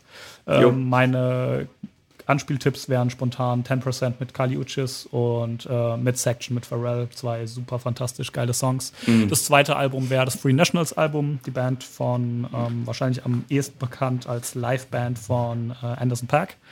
Ähm, mhm. Haben jetzt endlich ihr Album gemacht. Ähm, hat man lange drauf gewartet, finde ich auch geil. Das ist so ein, so ein ähm, ja, wer so ein bisschen was wie mit, mit, mit Leuten anfangen kann, wie The Internet zum Beispiel, also so eine moderne Soul-Funk, RB-Band, äh, kann da ähm, auf jeden mhm. Fall mal reinhören. Anspieltipps wären von mir ähm, einmal der Song mit äh, Carl Uchis und Mac Miller. Ähm, ja. Der Song mit T.I. ist fantastisch, weil er einfach, also musikalisch einfach super Spaß macht, T.I. mal auf ähm, so guten Instrumentals zu hören. Äh, was? Und ja, zwei ja. sehr gute Alben. Ja, kann ich empfehlen. Ich würde gerade noch gern äh, eine ganz schnelle Empfehlung äh, mhm. nachschieben, äh, bevor Maurice mit sein kommt, äh, weil mir ist noch eingefallen, dass Terrace Martin, ne, der äh, Jazz-Saxophonist und Hip-Hop-Produzent, hat ja. letzten Monat oder im Januar auch noch eine EP veröffentlicht Live at the Jam Jam mit seiner Band äh, Grey Area. Ähm, fünf Tracks. Äh, super cooler, äh, moderner amerikanischer Jazz mit äh, Features von Kamasi Washington. Reinhören. Mhm. Reinhören, reinhören, reinhören. Das gut, das muss ich mir auch mal aufschreiben. Und noch eine kleine Empfehlung, die gerade erst rauskam. ähm, das neue King Cruel Album, wer so ein bisschen auf die Sachen steht, die er macht, fantastisch. Gefällt mir sehr gut, das neue Album. Maurice, Hast du ja, ich habe ich hab die ähm, eigentlich eher auch als Diskussionspunkt. Ähm, die, aber wenn wir, aber die beiden Farid-Singles vom demnächst anscheinend kommenden Farid-Album äh, mitgebracht, Genki Dama und Public Enemies. Ähm, Public Enemies starker Flair-Part, der erste erträgliche Kollega-Part seit Jahren. Ähm, Genki Dama hat mir vor allem gut gefallen. Eigentlich nicht, sagst du? Nee. Trotzdem nicht. Äh, ich, ich, also ich fand schon, war ein, ein Schritt nach vorne. Ähm, von, ich habe mir dann doch mal das letzte Album angehört und es auch bereut. Ähm, also gerade Genki Dama hat mir gut gefallen, weil es halt die, die klassische ähm, Fahrrad-Ignoranz wieder bringt mit ein bisschen, mit dem hochpoliteren Banger-Sound ähm, und in ganz coolen Beat-Switches. Ähm, kann man sich mal anhören, muss ich sagen. Als, äh, und hier, da ich ja in Düsseldorf bin, ne? Represent. Lokalkolorit, ja. Quasi. Okay, wir sind äh, durch mit unseren Alben des Monats und mit unseren sonstigen Empfehlungen. Dann kommen wir jetzt zu einer kleinen Zwischenfrage. Und zwar unser kulinarisches Highlight des letzten Monats. Äh, wer, wer, mag denn anfangen? Ja, oh, Raoul muss anfangen. Der ist unser Number One ja, Culina ich, Culinary Taste Bud. Äh, ich ich glaube, ich beschränke mich einfach auf eins. Das, äh, ich, ich hätte ja mehrere im Angebot, aber mein absolutes Kulinar mein, äh, mein Highlight, mein kulinarisch-kulturelles Highlight im äh, letzten Monat war ein äh, Pop-up-Event hier in Oslo in einem äh, in einem äh, äh, ziemlich geilen Restaurant, Brutus. Maurice war da auch schon. Ähm, äh, die halt schon, äh, die eigentlich so in, in dem, was sie kochen, ist es halt schon sehr, sehr nordisch, New Nordic, äh, viel fermentiert, kleine, also es gibt keine Vorspeisen, Hauptgänge und so weiter. Es, es gibt halt viele gleich große Portionen. Ähm, und die sind halt dafür bekannt, äh, vom kulinarischen her, dass er halt auch selber äh, Naturweine importieren und so weiter und da halt auch immer sehr viel liefern. Und die sind vor allen Dingen Hip-Hop-affin.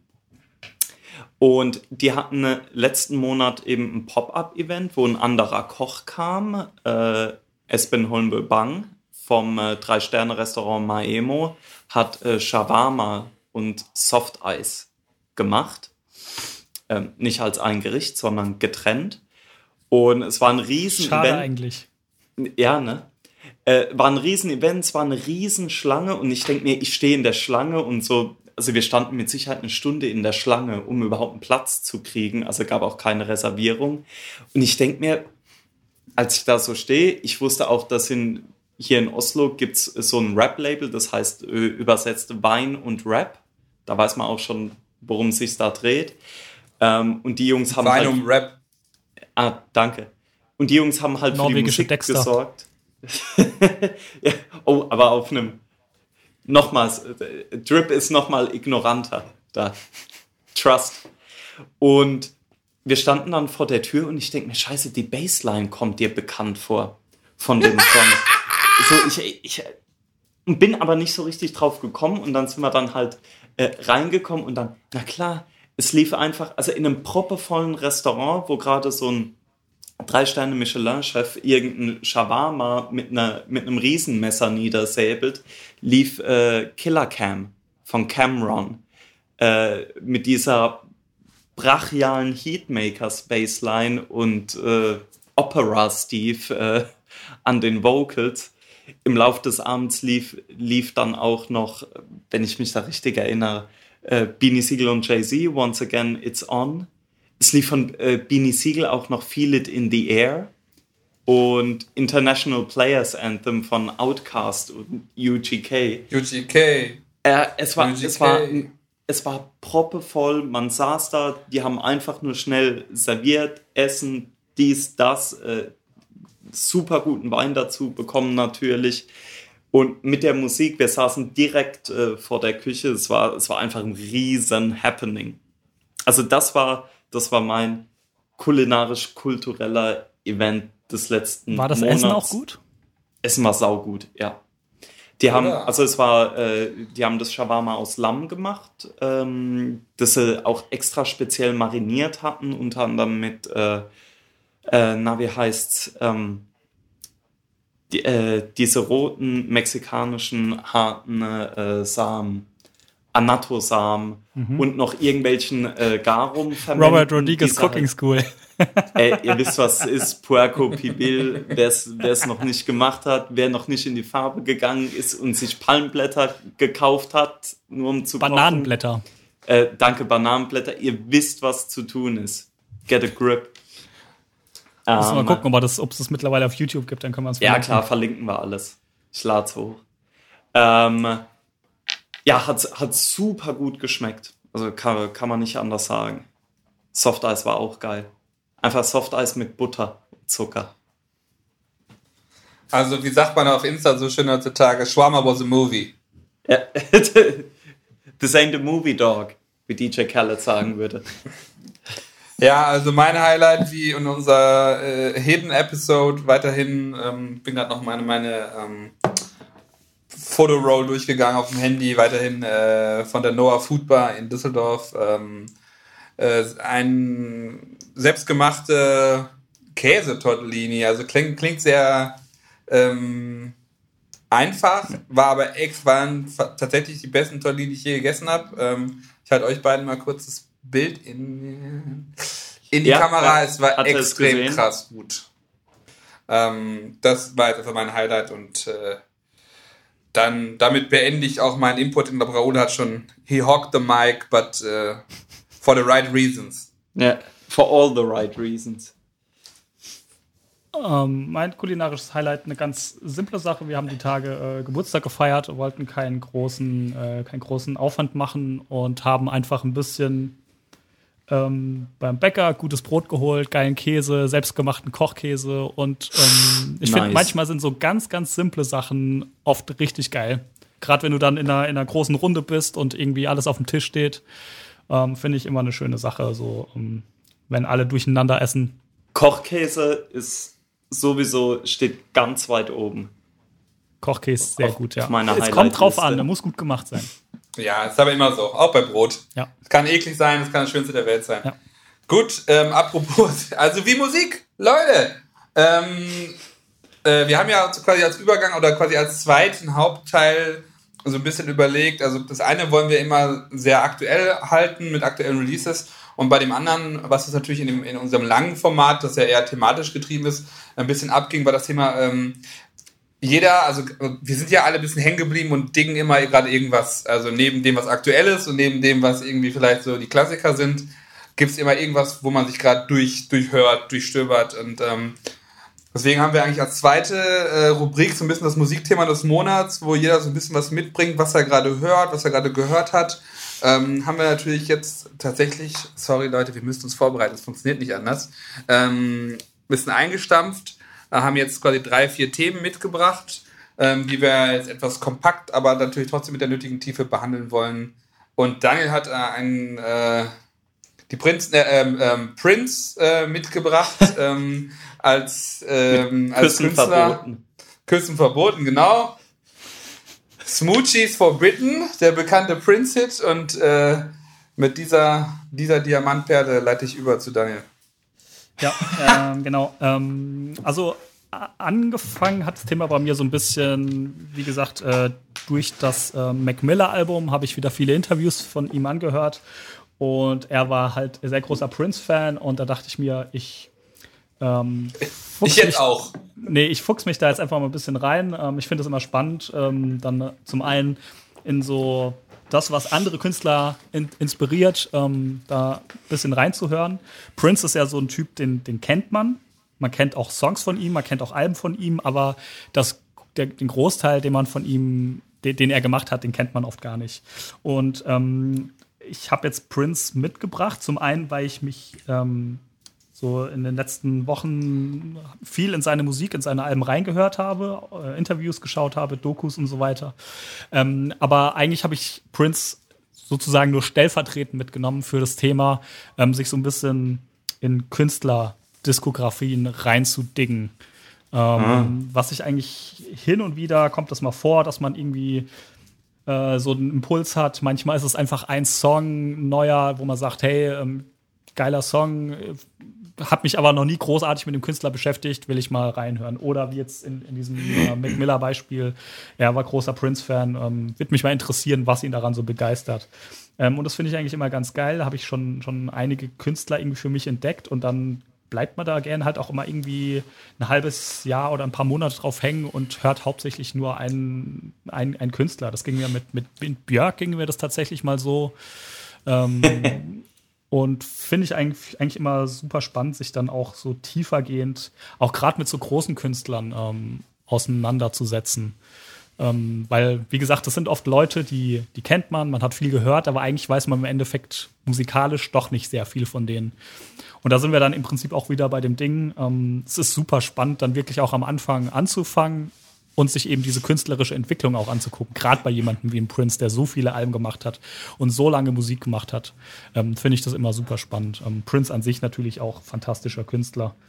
Ähm, Genau, habt, habt ihr, äh, kennt ihr das so ein bisschen? Macht ihr das auch? Um also, ähm, ich, ich, dachte, die Frage geht Richtung Prince. Also ich bin. Mhm. Ähm, ja, wir können auch gerne noch über Prince sprechen. Ja, ja, also nee, also, ähm, also um jetzt das zweiteilig zu beantworten, also ich bin wirklich nicht viel mit der Prince-Diskografie. Ich kenne halt ein paar Sachen, die man halt so kennt. Ich kenne ein paar Sachen, die gesampelt wurden, also gerade ein schlechter Witz mit Diamonds and Pearls. Ähm, war tatsächlich, glaube ich, für mich damals, als es rauskam auf, war es Dipset 5? Oder was ja. 4? Nee, war 5, ne? Dipset Volume 5. Ähm, war damals nochmal eine Anstoß. Starke Meinung, nee, nee, es war Dipset 5. Richtig, ja, muss, muss man, man, wissen.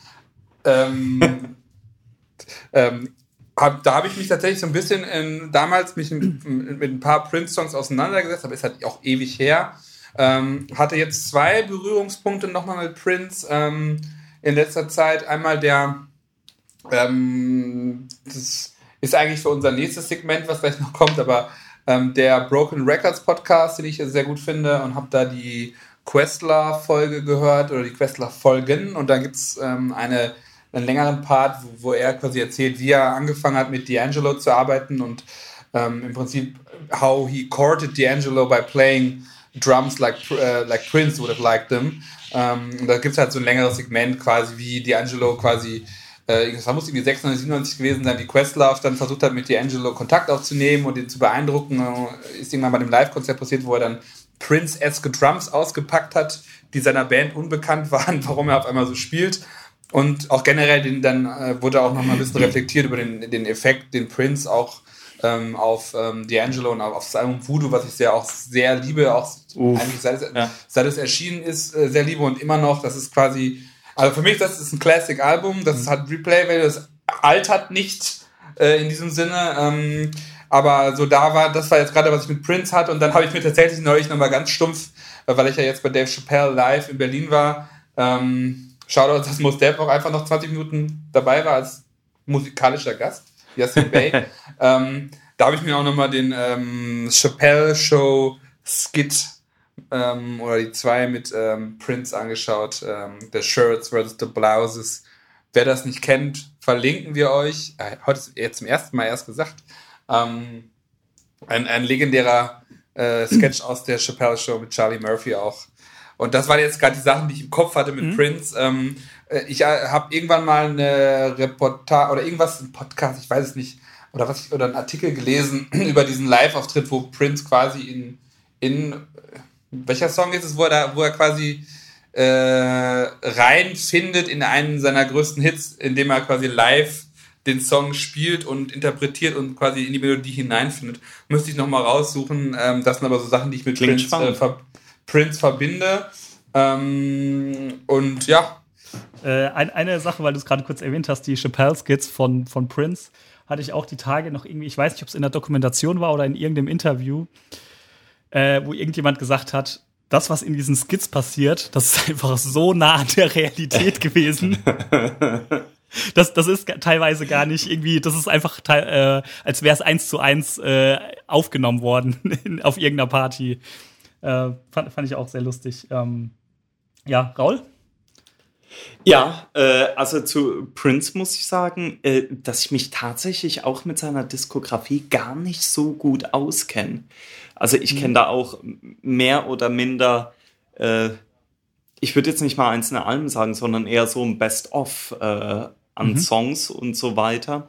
Vieles gut, übrigens. Abgesehen auch, von Purple Rain halt. Ja, gut. Aber da habe ich zum Beispiel den Film auch nie gesehen. Zu. Ähm, Guter Film. Aber viele, viele von den Songs äh, sind mir dann auch, äh, habe ich dann später halt auch wieder oder nochmal neu entdeckt, dadurch, dass sie halt eben gesampelt wurden, wie das eben zum Beispiel mhm. bei Cameron auf äh, Diamonds and Pearls äh, der Fall war. Ja. Ähm, fand ihn als, äh, als Künstler dann auch eigentlich immer sehr spannend. Also man hat ja auch immer mitbekommen dann so Sachen wie, äh, dass er dann Namen geändert hat wegen irgendwelchen Labelsachen und wieder hin und wieder zurück und so weiter und so fort. Aber der hat ja wirklich äh, fast jedes Jahr zwei Alben rausgebracht. Mhm. Also da ist auch eine, eine ganz, ganz schön heftige Produktivität äh, mhm. dabei. Ja, auf jeden Fall. Ähm, ich habe jetzt, äh, wie gesagt, ich bin da nicht drin in der Diskografie, von daher kann ich jetzt nicht sagen, ob's, äh, ob die Quantität mit der Qualität äh, einhergeht, aber das ist schon mal beeindruckend.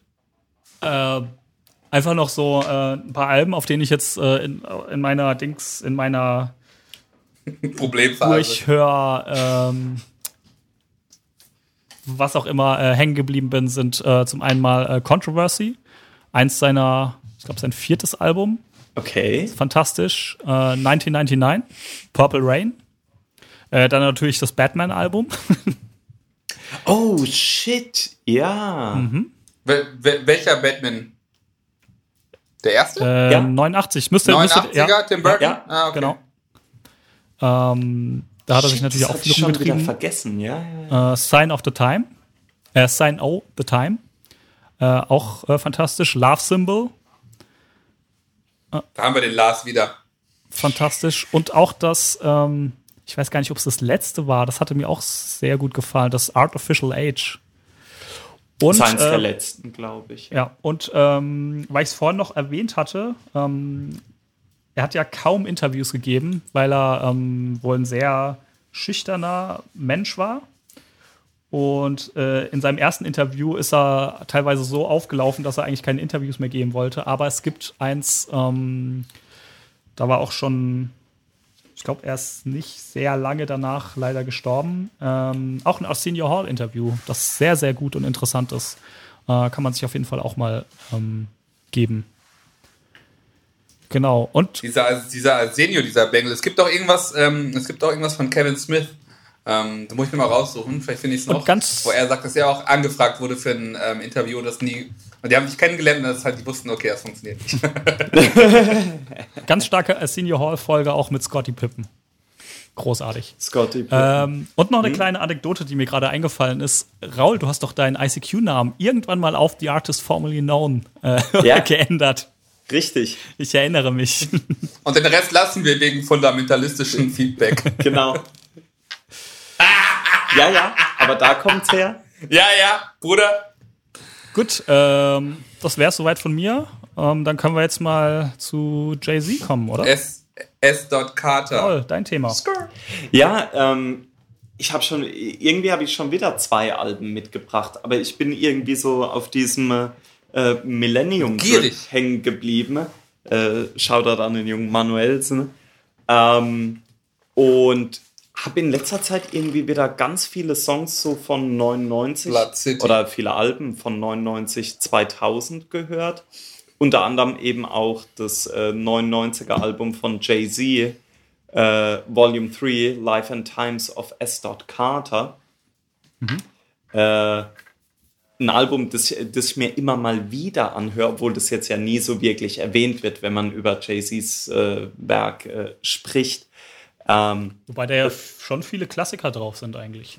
Ja, eigentlich schon, wenn man es äh, bedenkt. Ähm, aber ich glaube, das ist irgendwie untergegangen, weil danach dann halt äh, The Dynasty kam, was, äh, was halt den Sound ziemlich geändert hat. Ah. Und dann halt Blueprint, was dann als Klassik äh, gehandelt wird. Äh, wobei die Leute vergessen, dass Blueprint 2 Overrated. eigentlich das stärkere äh, Album ist, aber naja. Underrated. Äh, können, können wir demnächst mal äh, drüber philosophieren.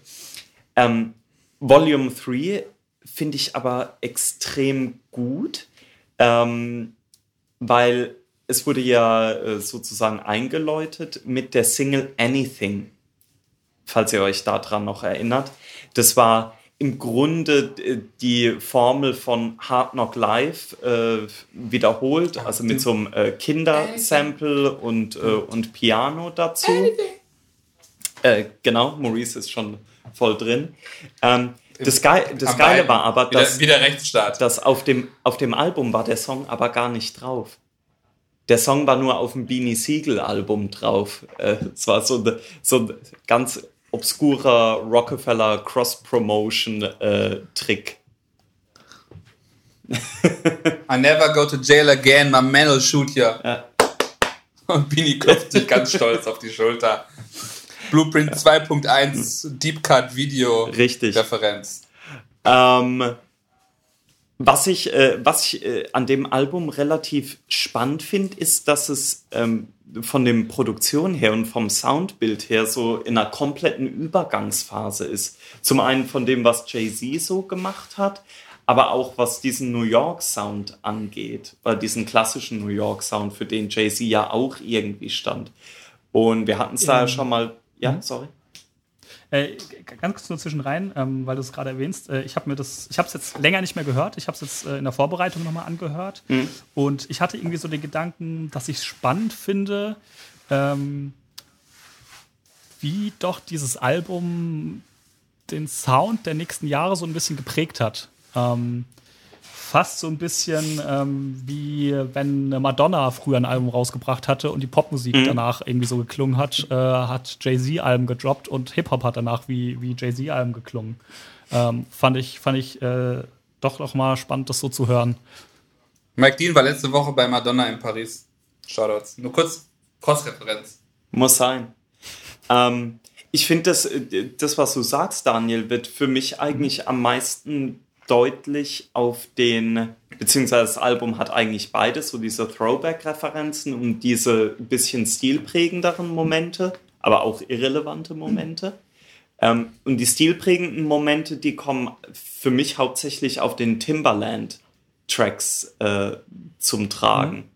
Weil die finde ich schon, die finde ich schon wahnsinnig gut. Und zwar alle durch die Bank weg. Der bekannteste ist mit Sicherheit äh, Big Pimpin' mit UGK. Mhm. Ja.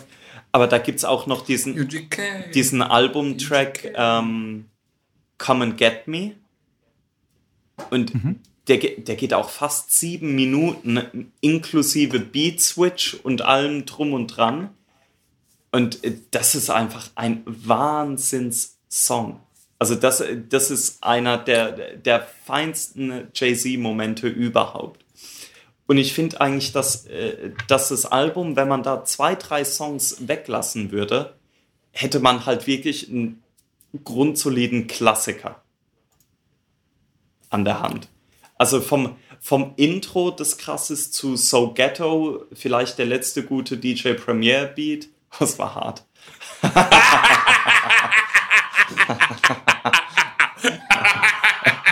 das war ein bisschen hart. Hot Takes, äh, Hot Takes. Lass mal drin, lass mal drin. Keep rolling.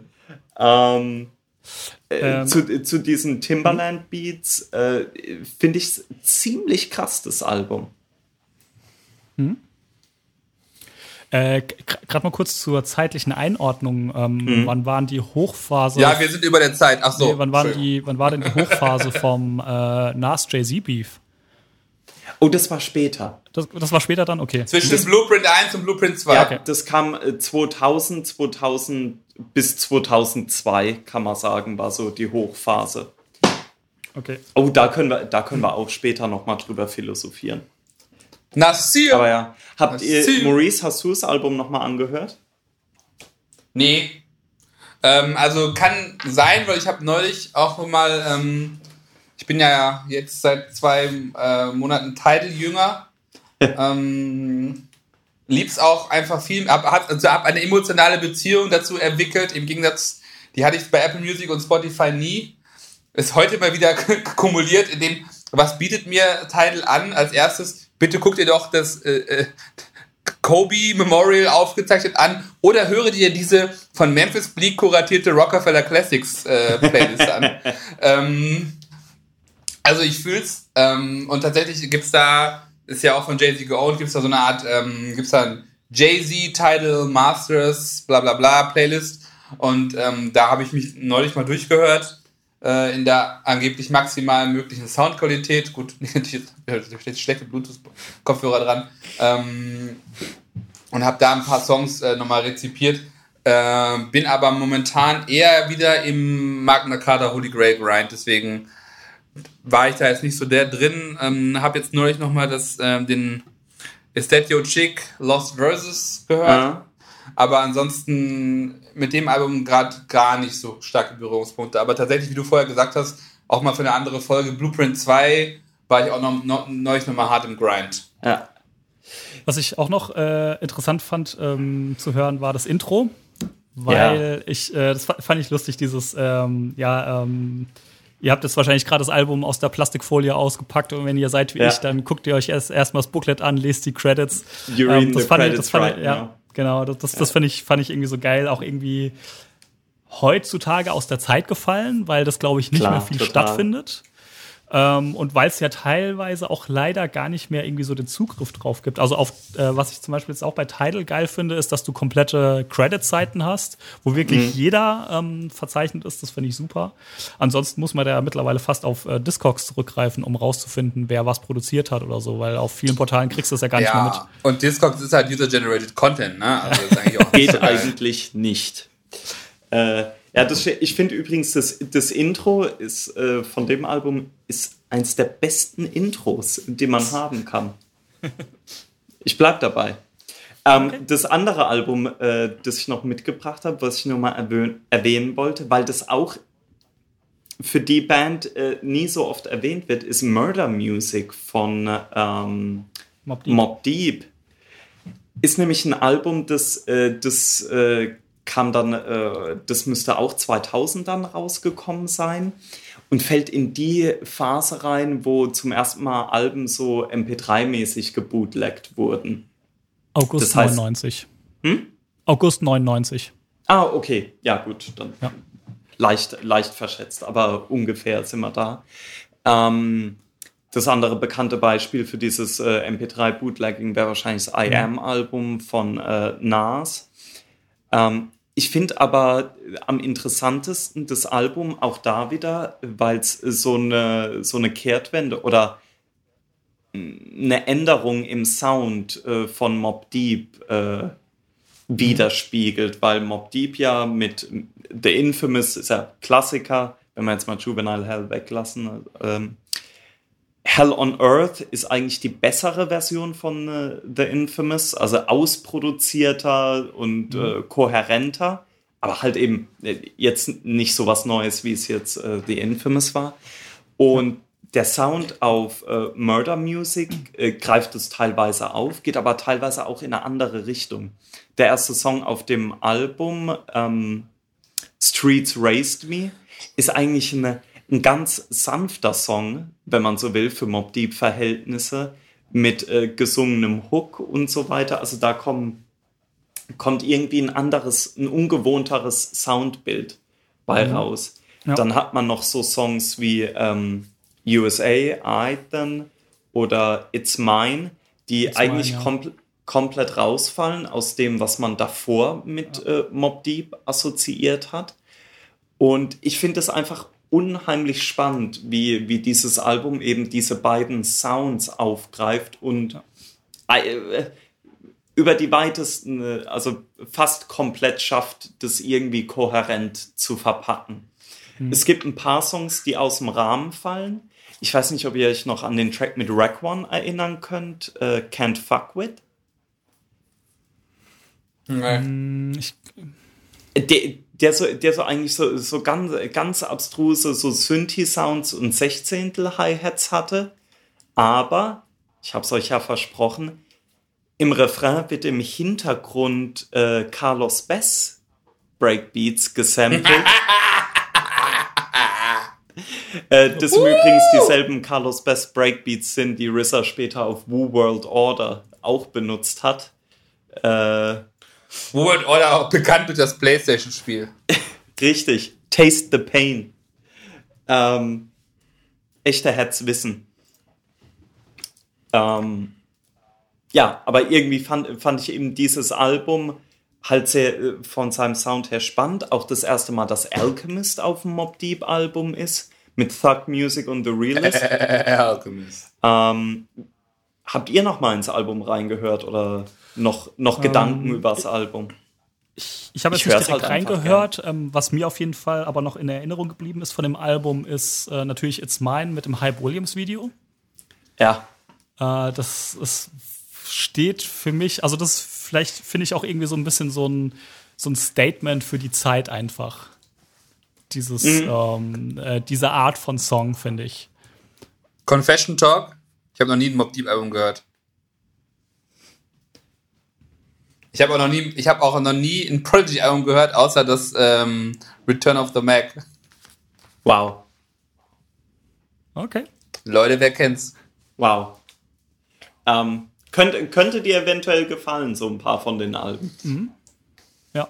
Ja, ähm, ich merke auch gerade, äh, so wie ihr darüber redet, und ich, ich mag ja auch viele der bekannteren, härteren Hip-Hop-Classic-Songs. Ähm, hat er, glaube ich, bin, glaube ich, in der schlechten Phase mit Prodigy eingestiegen, als er irgendwie äh, Sickle Cell Flow hatte. Ähm, ja, ich gehe noch mal in die, ich gehe da noch mal ran. Mach das. Ich noch mal ran. An der glaub, Stelle will ich noch mal ähm, die Biografie. Die Eier, die Eiergeschichte. Nee, die Biografie von, von Prodigy empfehlen, äh, als Hörbuch mhm. gelesen von ihm selbst, fantastisch. Äh, seine, seine Prison Cook Show, auch, auch sehr gut. Stimmt. Ähm, genau, und was mir bei dem Album halt noch einfällt, sind, ähm, weil du es erwähnt hast, das Bootleg-Ding, da sind ja auch ganz viele Tracks noch außenrum irgendwie aufgetaucht ja, ja, ja. und aufgedacht, die nicht auf dem Album gelandet sind. Äh, das ist, was mir gerade noch so ein bisschen hängen geblieben ist. Ja, das ist ja auch aus, so aus, aus diesem, Zeit. wenn man es davon hat, dass man sich in Diskografien irgendwie reinhört und so weiter, mhm kommt es bei mir zumindest immer so raus, dass man dann auch mal guckt, okay, halt gab es da noch irgendwelche B-Seiten und so weiter von Singles oder gab es halt äh, früher, ihr werdet es wissen, vielleicht nicht alle Hörer, aber früher gab es halt noch Promo-Copy, Advanced-Copy. Mhm. Wir haben da auch mal in einer Ghostface-Folge ah, drüber Deep gesprochen. Deep Soulseek. Soulseek Game. Äh, übrigens Shoutouts an Olli Schulz. Ich habe neulich zum ersten Mal seit längerem wieder in äh, Fest und Flausch reingeholt und er hat einfach über Soulseek geredet. Einfach, ich lasse einfach so stehen, fand ich gut. Top. Props dafür.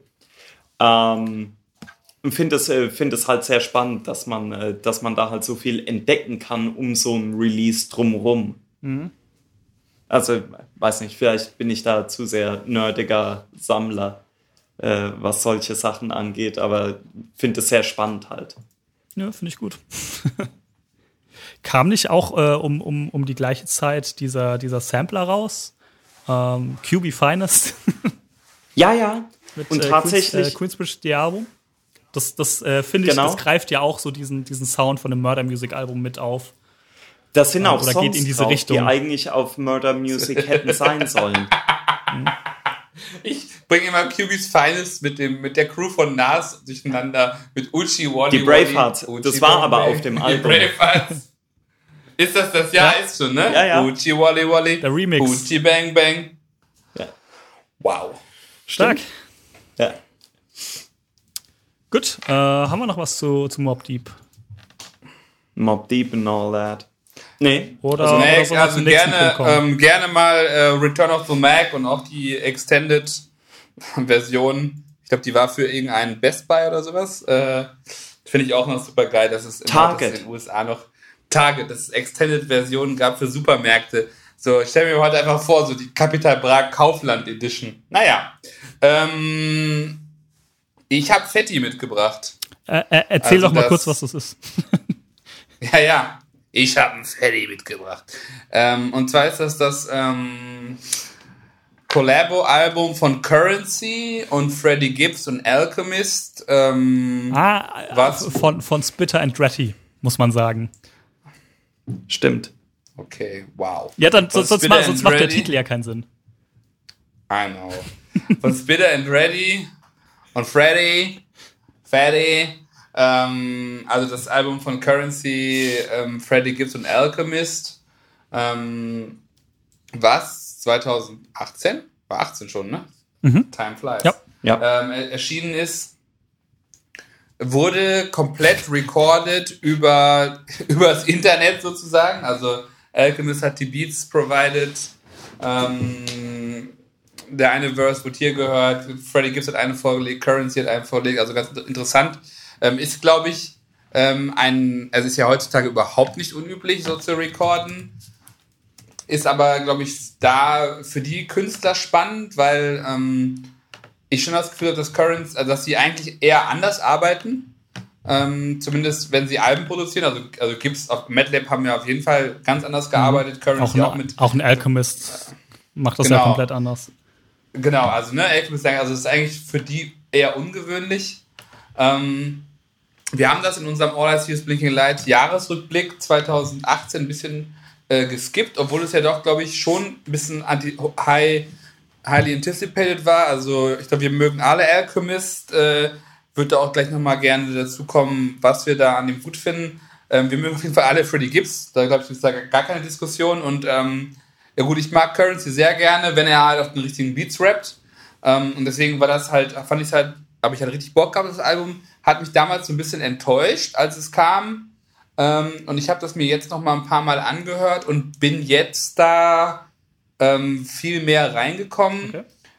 Ich glaube, was, ähm, wo ich immer ein bisschen Schwierigkeiten habe, ist mit dem klassischen, klassischen Alchemist-Sound, der so sehr bedrohlich, ähm, also ne, auch so, wo das Bodie James Album jetzt reingeht, der so einen, der so der so einen, so einen ähm, ominösen Vibe hat. Mhm.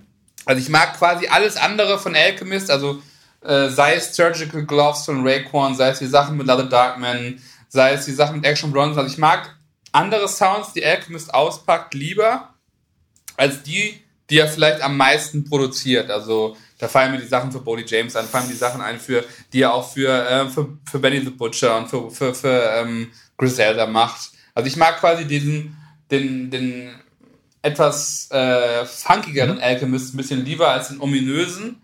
Und ähm, ich finde dieses Album ist aber so sehr, äh, geht also sehr in diese Richtung. Hm, habe es mir jetzt nochmal angehört und habe dann doch festgestellt, okay,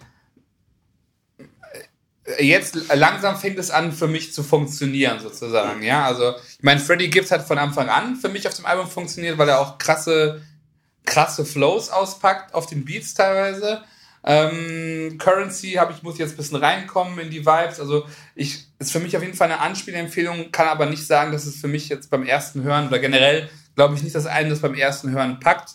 Und ich meine auch, dass wir zumindest in unserer WhatsApp-Gruppe und so mal immer mal so auch so ähnliche Reaktionen hatten, dass ihr gesagt habt, ja, ähm, hätten wir uns mehr von erwartet oder kickt, kickt jetzt nicht so hart wie, wie gedacht. Also ähm, finde ich, find ich spannend, was du gerade sagst, weil also ähm, für mich ich mag besonders die Alchemist-Sachen, die eben in diese, diese grimy äh, Richtung gehen, mag ich sehr gerne.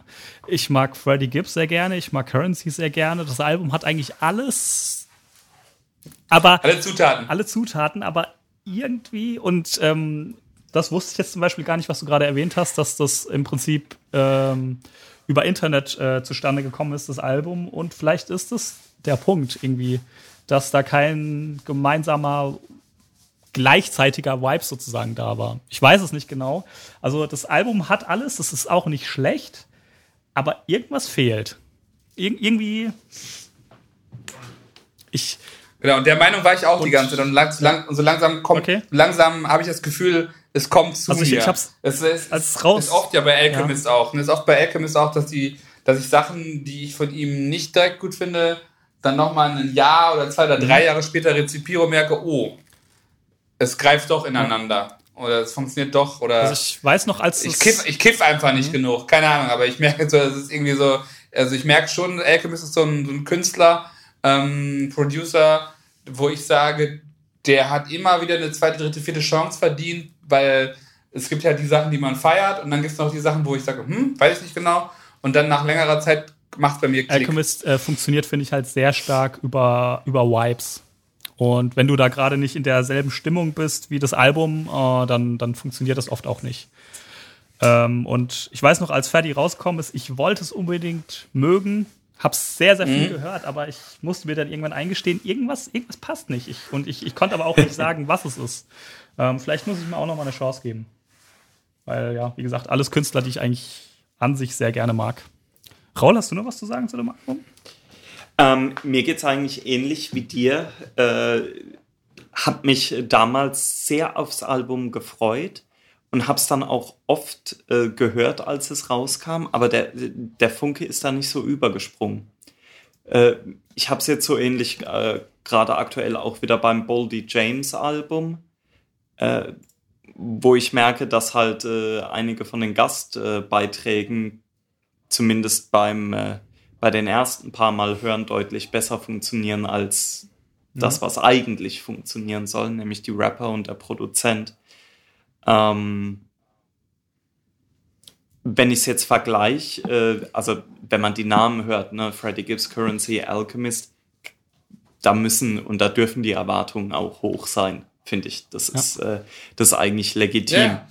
Und ja, vor allen Dingen finde ich, wenn ich es noch kurz einwerfen darf, es gab ja noch das Currency Alchemist Album, das erste, das Conver Coupe.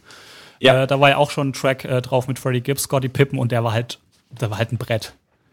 Ja. Und das war halt auch nochmal so eine Vorlage, wo du halt nochmal mehr erwartet hast einfach. Also ich zumindest. Da warte ich immer noch darauf, dass es für mich funktioniert, aber vielleicht in zwei okay. Jahren.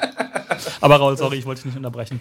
Ja, aber ich äh, wollte dann gerade sagen, wenn man dann aber so, so MC- und Producer-Kombinationen hat, wie dann zum Beispiel Freddie Gibbs und äh, Madlib, wenn, mhm. wenn man jetzt äh, Bandana anhört, das ist da, also zumindest ging es mir so, da musste ich jetzt nicht lang nach einem Zugang suchen. Mhm. Das, äh, das hat den Zugang relativ zügig gefunden. Das, äh, das hat ja, das war ja direkt am Hitten eigentlich. Mhm. Und bei. Das ist bei, ja auch besser Album vom letzten Jahr, also. Ja. Und bei, bei Fatty war es halt so, ich fand es nach ein paar Mal durchhören. Äh, klar, der, Currency und dann vor allen Dingen in ein paar Passagen Freddie Gibbs rappen extrem gut, aber ich fand es irgendwie so, so belanglos und es hat mir jetzt nicht, äh, ich bin eben, habe nicht das Gefühl bekommen, das nochmal hören zu wollen. Hm. Ja. Aber ich werde nochmal reingehen in den Grind. Jutti. Sehr gut. Gut, dann haben wir dieses Segment auch mal in etwa etwas ja. stabileren Zeit abgeschlossen. Dann kommen wir zu ähm, unserer letzten äh, Zwischenfrage, ähm, bevor wir zur letzten, zur letzten Kategorie kommen. Ja.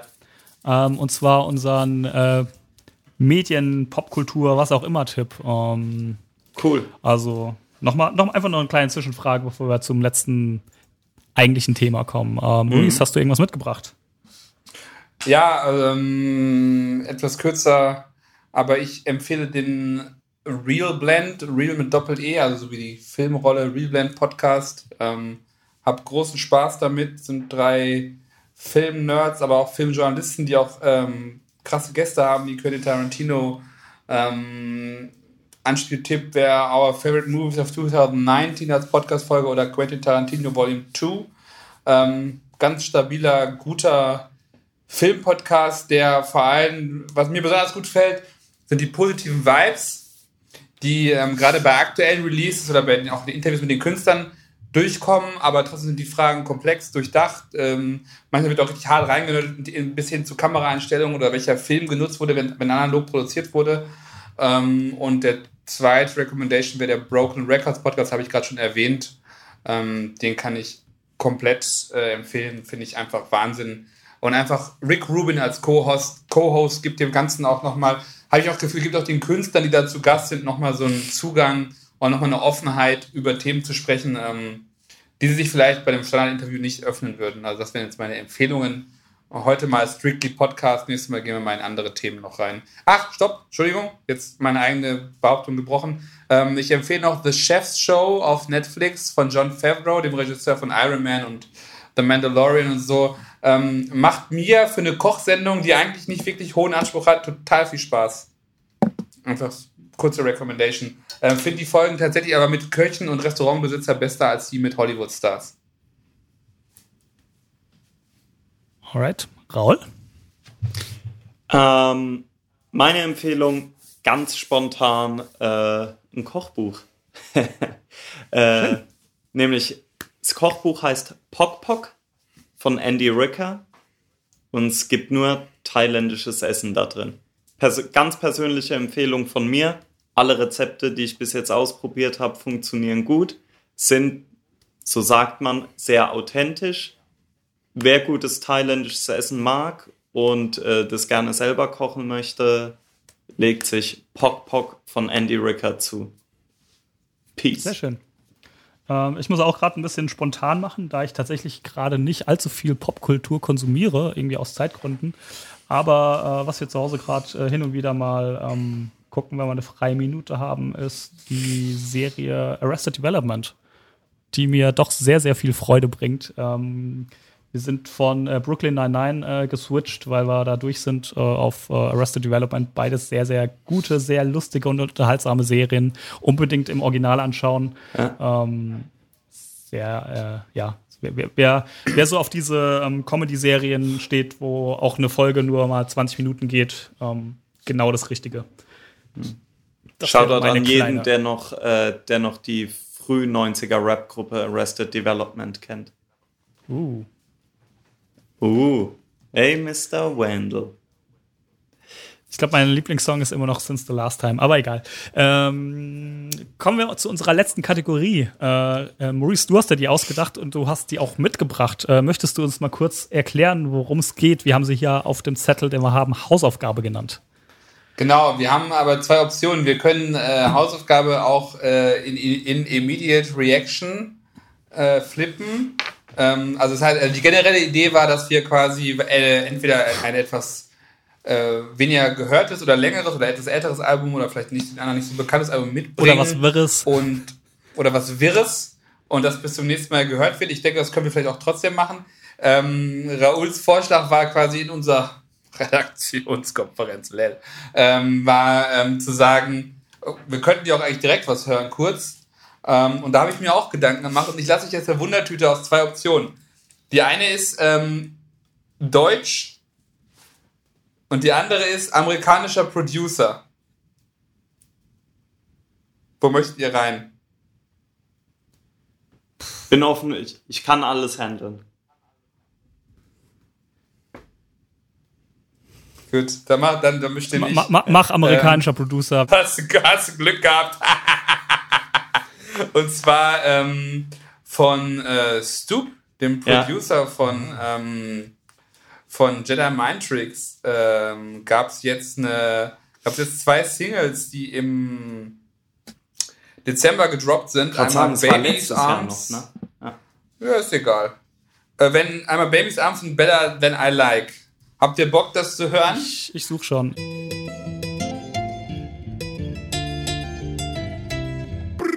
Also, wir haben äh, die Songs angehört. Ähm, ja. Wer fängt an? Soll ich anfangen? Ja, mach gern. So, ich bin jetzt back im okay. Game. Ich ah, habe okay. die ganze Zeit nicht gehört. Ich habe selber nochmal reingehört in die Songs. Okay. Äh, bin jetzt wieder back. Gut. Und äh, ja, wir haben, wir los, haben jetzt auch äh, reingehört. Ich fange mal an mit äh, Better Than I Like.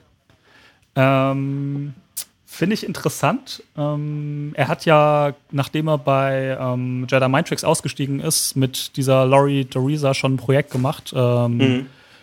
Vespertinia oder irgendwie sowas hieß das. Ah, Vespertina, Vespertina, genau. ja. Äh, das fand ich schon ganz interessant, vor allem, weil das ähm, teilweise von der Sample-Auswahl noch so Classic Stoop ist, aber in, ich, ich habe da irgendwie so 90er Jahre Trip-Hop äh, Assoziation auch und auch jetzt bei diesem Better Than I Like ähm, kommt das ganz stark raus, finde ich. Ähm, finde ich interessant. Ähm, und der andere Track, das ist ja im Prinzip nur ein Instrumental, Baby's Arms, ähm, klingt für mich halt nach einem ja, klassischer Stoop-Beat. Finde ich gut. Jetzt interessant, ähm, auf Tidal habe ich, wie ich festgestellt, äh, hat der Baby's Arms einen Rap-Part, ähm, den er auf YouTube nicht hat. Mhm. Der ist sehr schlecht. Von Sea Lance. ja, ja, der taugt nicht Ja, viel. das, das passt, das ähm, passt ja, aber auch gut zu diesem äh, 90er Jahre Trip-Hop-Vibe. Da waren nämlich auch manchmal dann Rap-Parts drauf, die eher so schwierig waren. Eher vom Homie um die Ecke. Ja. Ähm, nee, ich habe tatsächlich so ein bisschen geguckt, was Dubs so macht. Da gibt es ja noch, noch mehr. Der hat ja auch letztes Jahr irgendwie so ein ähm, anderes äh, Album released, das äh, irgendwie auch nur glaube ich, auf Vinyl veröffentlicht wurde, sonst gar mhm. nicht. Ähm, wo dann irgendwie Fans dann Videos, äh, irgendwelche 20er Jahre London Schwarz-Weiß-Aufnahmen, Videos geschnitten haben. Ähm, für mich ist irgendwie immer noch so ein bisschen äh, ein extrem spannender Künstler, also beziehungsweise ich habe immer, immer mal wieder so einmal im halben Jahr Bock, in die, in die alten Sachen reinzuhören und nochmal zu gucken, was er so Neues macht. Ich mochte auch das Dutch-Album sehr, sehr gerne. Paul? Ähm, jetzt gerade, also die, die zwei Songs von Stu fand ich eigentlich langweilig und belanglos, mhm. beide. Also, aber ja. äh, ganz, äh, ganz interessant, Daniel, was du da äh, rausgehört hast mit der Trip-Hop-Referenz. Mhm. Ähm, ich hatte nämlich eine Assoziation zu einem äh, Kruder und Dorfmeister Remix von einem Depeche Mode Song. Mhm. Äh, ja, das geht ja auch schon so in die Richtung, diese Trip-Hop. Ja, Kruder Dorfmeister ist ja auch im Grunde, mhm. ja, so Trip-Hop-Schiene. Also den, den Vibe mit dem, vielleicht auch mit, mit diesem Piano dazu, das, äh, mhm. den kriege ich auch. Ähm, ja, aber die, die zwei Songs äh, selbst haben. Äh, ja. Ja, also ich, ich finde es jetzt weder von, von der Produktion her besonders spannend, noch. Oh, ja, nö. Ja. Nö, ist alles gut. Also tatsächlich, äh, das andere, was ich mitgebracht hätte, hat, hat, mir deutlich mehr Spaß gemacht. Das war eher so ein bisschen mal wieder so gucken, was Stoops so macht. Mhm. Und wollte da auch so ein bisschen euren, ähm, eure Meinung hören. Habe ich aber ähnlich gesehen. Ist solide, ähm, aber viel mehr ich, auch Ich sag mal, ich glaube, ich werde die Tracks nicht nochmal hören. Nee. Alles klar. Ganz ohne Hate. Gut. We made it. Ja, We ich glaube, da sind wir durch. Schon? Wir sind durch mit der Stunde. Gut. Gut, also ähm, fassen wir nochmal zusammen. Ähm, till the Podcast Drops wenn ihr das weiterhören wollt, was wir hier heute gemacht haben, ähm, solltet ihr diesem neuen Kanal oder wo auch immer das dann sein wird, folgen. Das verlinken wir euch dann. Ähm, es wird wahrscheinlich einen Soundcloud geben und einen RSS-Feed und dann auf allen möglichen Portalen irgendwie auftauchen. Da, das werden wir jetzt machen. MyDeals, StudiVZ, Snapchat, wer kennt wen. Oh, sorry, mir ist der Dattelkern runtergefallen. Rauls Dattelkern ist runtergefallen. Ich glaube, dann können wir auch die ähm, Titel Dattelkern Drops, die, die, ne? Recording, die Aufnahmegeräte fallen Stimmt. lassen und Stopp damit machen. Ähm, ja. Perfekt. Dann hören wir uns in einem Monat wieder, wenn alles klappt. Oh, Major! Auch wieder, auch wieder eine Stunde wie heute. Vielleicht sogar weniger als die Shoutouts. Stunde heute. Shoutouts. Danke fürs Hören. Wir rufen uns ein, aber wir sind Peace. Raus aus dem Gebäude. Und, und, und ganz, ganz, ganz, ganz wichtig noch, äh, wenn euch, wenn, wenn euch das, das gefällt, ähm, wäre es natürlich auch super, wenn ihr die, die ganze Sache ähm, auch ein bisschen weiterempfehlt, wenn ihr Rezensionen da lasst, wenn ihr alles mögliche da lasst, was man da lassen kann, ähm, wenn ihr wollt. Wow, wow, wow, wow, wow. Like, favorite and subscribe, but don't leave your panties. Ihr wisst, äh, Geld in Alufolie und verschicken. Peace. Nach Oslo. Turkey Sandwich in Aluminum Foil. Bye. Mach's gut. Hallo. Tschüssi. Drück jetzt auf Stopp.